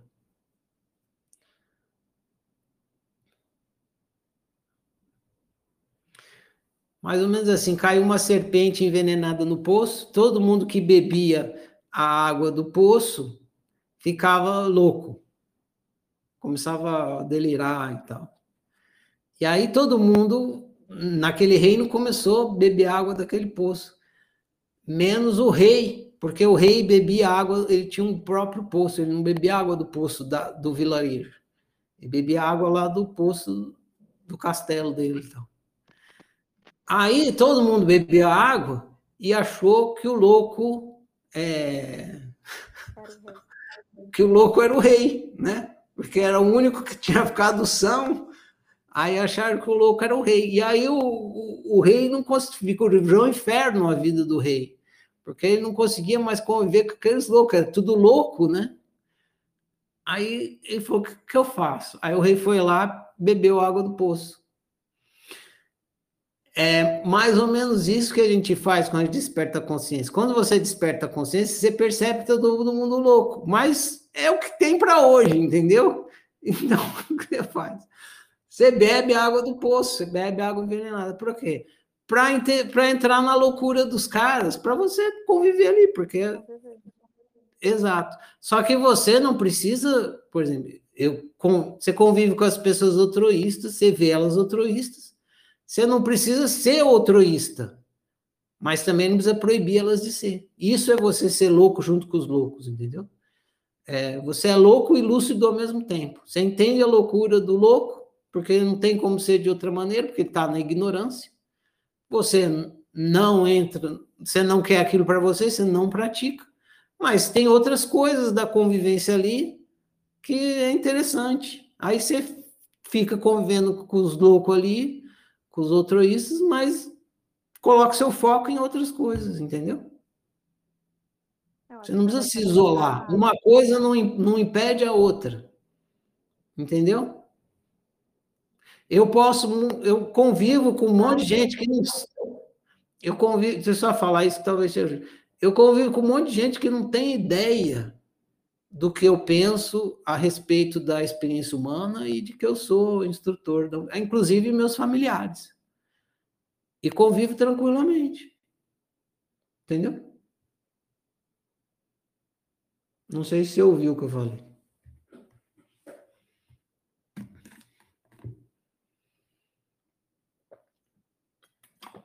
Muito bem. Acho que a Carol caiu ali. Eu vou para a última pergunta aqui.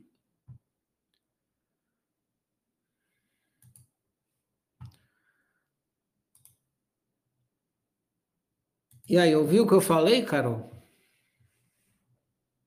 Ouvi. Então, beleza. Eu tô. Quer falar mais alguma coisa? Não, eu só tinha falado que acho que vai do, do grau que eu aceito de determinada violência, assim, é o que você estava falando. Todo, a gente sempre vai violentar alguém, alguém sempre vai violentar a gente, é inevitável. Aí se eu quero conviver com aquela pessoa, vai de eu medir se aquela violência está ok para mim suportar aquilo por outras coisas que a pessoa me, me oferece ou não, né? Isso mesmo, exatamente. Isso mesmo. Tem tem louco que não vale, é muito louco. Ele vai te morder. Tem louco que morde, né? Esses loucos que morde, aí também não vale tanto assim. Valeu, Valeu Carol. Beleza. Eu vou aqui para Daniele.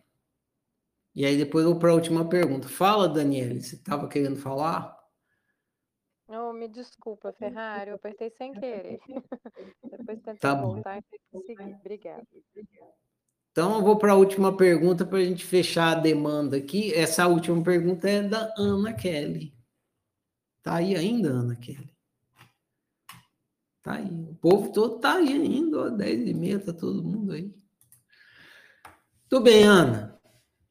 Seu microfone está liberado aí. A sua pergunta ficou assim, ó. Como conviver bem com pessoas. A sua pergunta de fato era assim: ó, como lidar bem, né? Eu troquei por conviver bem. Como conviver bem com pessoas que não falam o que pensam? Confere? Confere. É, então, qual seria a sua resposta, Ana? Como conviver bem com pessoas que não falam o que pensam? Bem, eu já faço isso, né? Que as pessoas não falam o que elas pensam, elas são altruístas submissas ou impositivas, né? Eu eu vivo mal, na verdade, porque acabo que eu imponho, né, também. Eu sou altruísta. Eu não sei lidar com essas pessoas, eu não convivo bem. Eu não sei, para Então conviver bem com elas, só se afastando delas. Então você não tem uma resposta, né? Então vou responder aqui para você. Ó, a pergunta que, que eu coloquei aqui no site, ela no fim, né? Porque eu mudei um pouco, é como conviver bem com pessoas assim e assado. Pessoas assim assado é porque pessoas que não falam o que pensam, pessoas que não sei o quê, pessoas que não sei o que lá, não sei o quê. Então, é, pessoas que não falam o que pensam é uma característica de pessoa. E tem várias características. Então, eu coloquei assim assado para de, é, deixar abstrata o, o, um X, né? qualquer coisa que caiba aqui em uma característica. Eu vou ler tudo, e aí, se sobrar alguma dúvida, a gente conversa. Ó, espero que não, porque acho que está bem claro aqui. Como conviver bem com pessoas que falam o que pensam? Permitindo que sejam pessoas que não falam o que pensam. Ah, mas como conviver bem com pessoas que mentem? Permitindo que sejam pessoas mentirosas. E como conviver bem com pessoas que odeiam, que me odeiam? Permitindo que sejam pessoas que te odeiam. E como conviver bem com pessoas burras? Permitindo que sejam pessoas burras. E como conviver bem com pessoas arrogantes? Permitindo que sejam pessoas arrogantes. Como conviver bem com pessoas racistas? Permitindo que sejam pessoas racistas. Como conviver bem com pessoas de direita e esquerda? Permitindo que sejam, que sejam pessoas de direita e esquerda. E como conviver com pessoas assim e assado? Permitindo que sejam assim e assado. Simples assim. Não é simples, não. Não é simples mesmo. Porque quando eu fiz essa pergunta, eu queria saber se eu estava sendo altruísta pelo fato de que eu até usei o na, da minha tarefa, eu falei do sorvete, né? E aí, fulano, você gosta de sorvete de chocolate? É, aham. A pessoa odeia chocolate. É, ou então, já fizeram comigo e eu taquei o pote de sorvete na cabeça, porque, ah, eu amo, amo tanto a minha namorada, vou levar sorvete de morango. Odeio sorvete de morango. Você não trouxe para mim sorvete, você trouxe para você. Quem gosta de sorvete de morango é você. Entendeu? Assim, é complicado.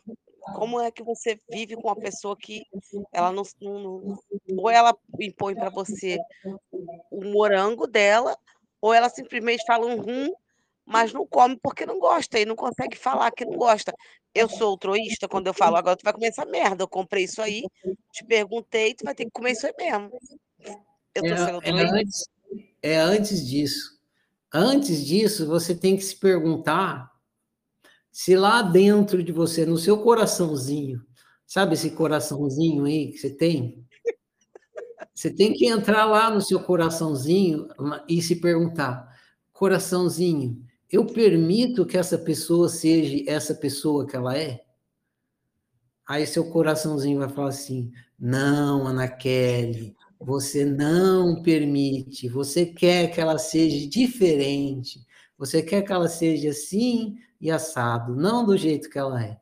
Então, lá no seu coraçãozinho, você vai descobrir que você, sim, é uma. quer viver altruísta e, e, e você não vai conviver bem com essa pessoa, porque lá no seu coraçãozinho você quer mudar ela. Agora entendi. Então é isso. Agora Bom demais. Ah, Ana, essa ficou por última, porque é o, é, é o soco final mesmo, né? Para a gente cair no cauteado e entender, né? Como que a gente pratica o altruísmo positivo. Agradeço a pergunta, eu vou encerrar aqui a, a conversa. Vou falar a declaração e vou encerrar a conversa. Valeu, Ana. Valeu. Então, meus caros, é bom demais, conversamos bastante aqui, não tinham tantas perguntas assim, mas vocês foram bastante ativos hoje, puxaram vários assuntos aqui das, das perguntas que tinha, das conversas que começaram a acontecer, bom demais. É, vocês vão ler amanhã um outro, a outro tipo de controle, porque o altruísmo positivo é uma forma de controle e o submisso também, também. Vocês vão descobrir que o altruísta em submisso não é um coitadinho. Ai, tadinho. Os outros impõem sobre mim, eu aguento. Vocês vão descobrir que não. Que ele é um malvadinho também. que os dois são malvadinhos. São dois malvadinhos brincando de malvadezas são apenas malvadezas é, distintas, estratégias distintas, mas que buscam o mesmo objetivo, controlar o outro. Então, vocês vão ler sobre o altruísmo submisso, e a gente vai avançando aí no entendimento da convivência e da má convivência, para ver se a gente sai dela e vá para boa convivência. Começa a produzir boa convivência. Então, o próximo livro é esse aí, Altruísmo Submisso. Eu vou falar então a declaração da universalidade. Agradeço a todos pela conversa de hoje, as perguntas e tudo mais. Ah, só quero pedir para vocês fazer as perguntas com o máximo de antecedência, por favor, que aí dá tempo hábil de eu responder com bastante calma, não fica em cima da hora. E, então, agradeço as perguntas, as, as conversas hoje e prossigamos. Vou falar a declaração, fica encerrada essa conversa. Eu honro e celebro eu, honro e celebro você, eu honro e celebro nós. Eu honro e celebro a minha diferença, eu honro e celebro a sua diferença, eu honro e celebro a nossa diferença. Eu sou outro você, você é outro eu, nós somos todos e cada um. Por isso, toda forma de exclusão, desrespeito que em mim chega, de mim não passa. Eu sou por minha unicidade, eu sou por sua unicidade, eu sou por nossa unicidade. Que o meu viver confirme as minhas palavras e assim seja. Prossigamos, gente. Bom demais. Até.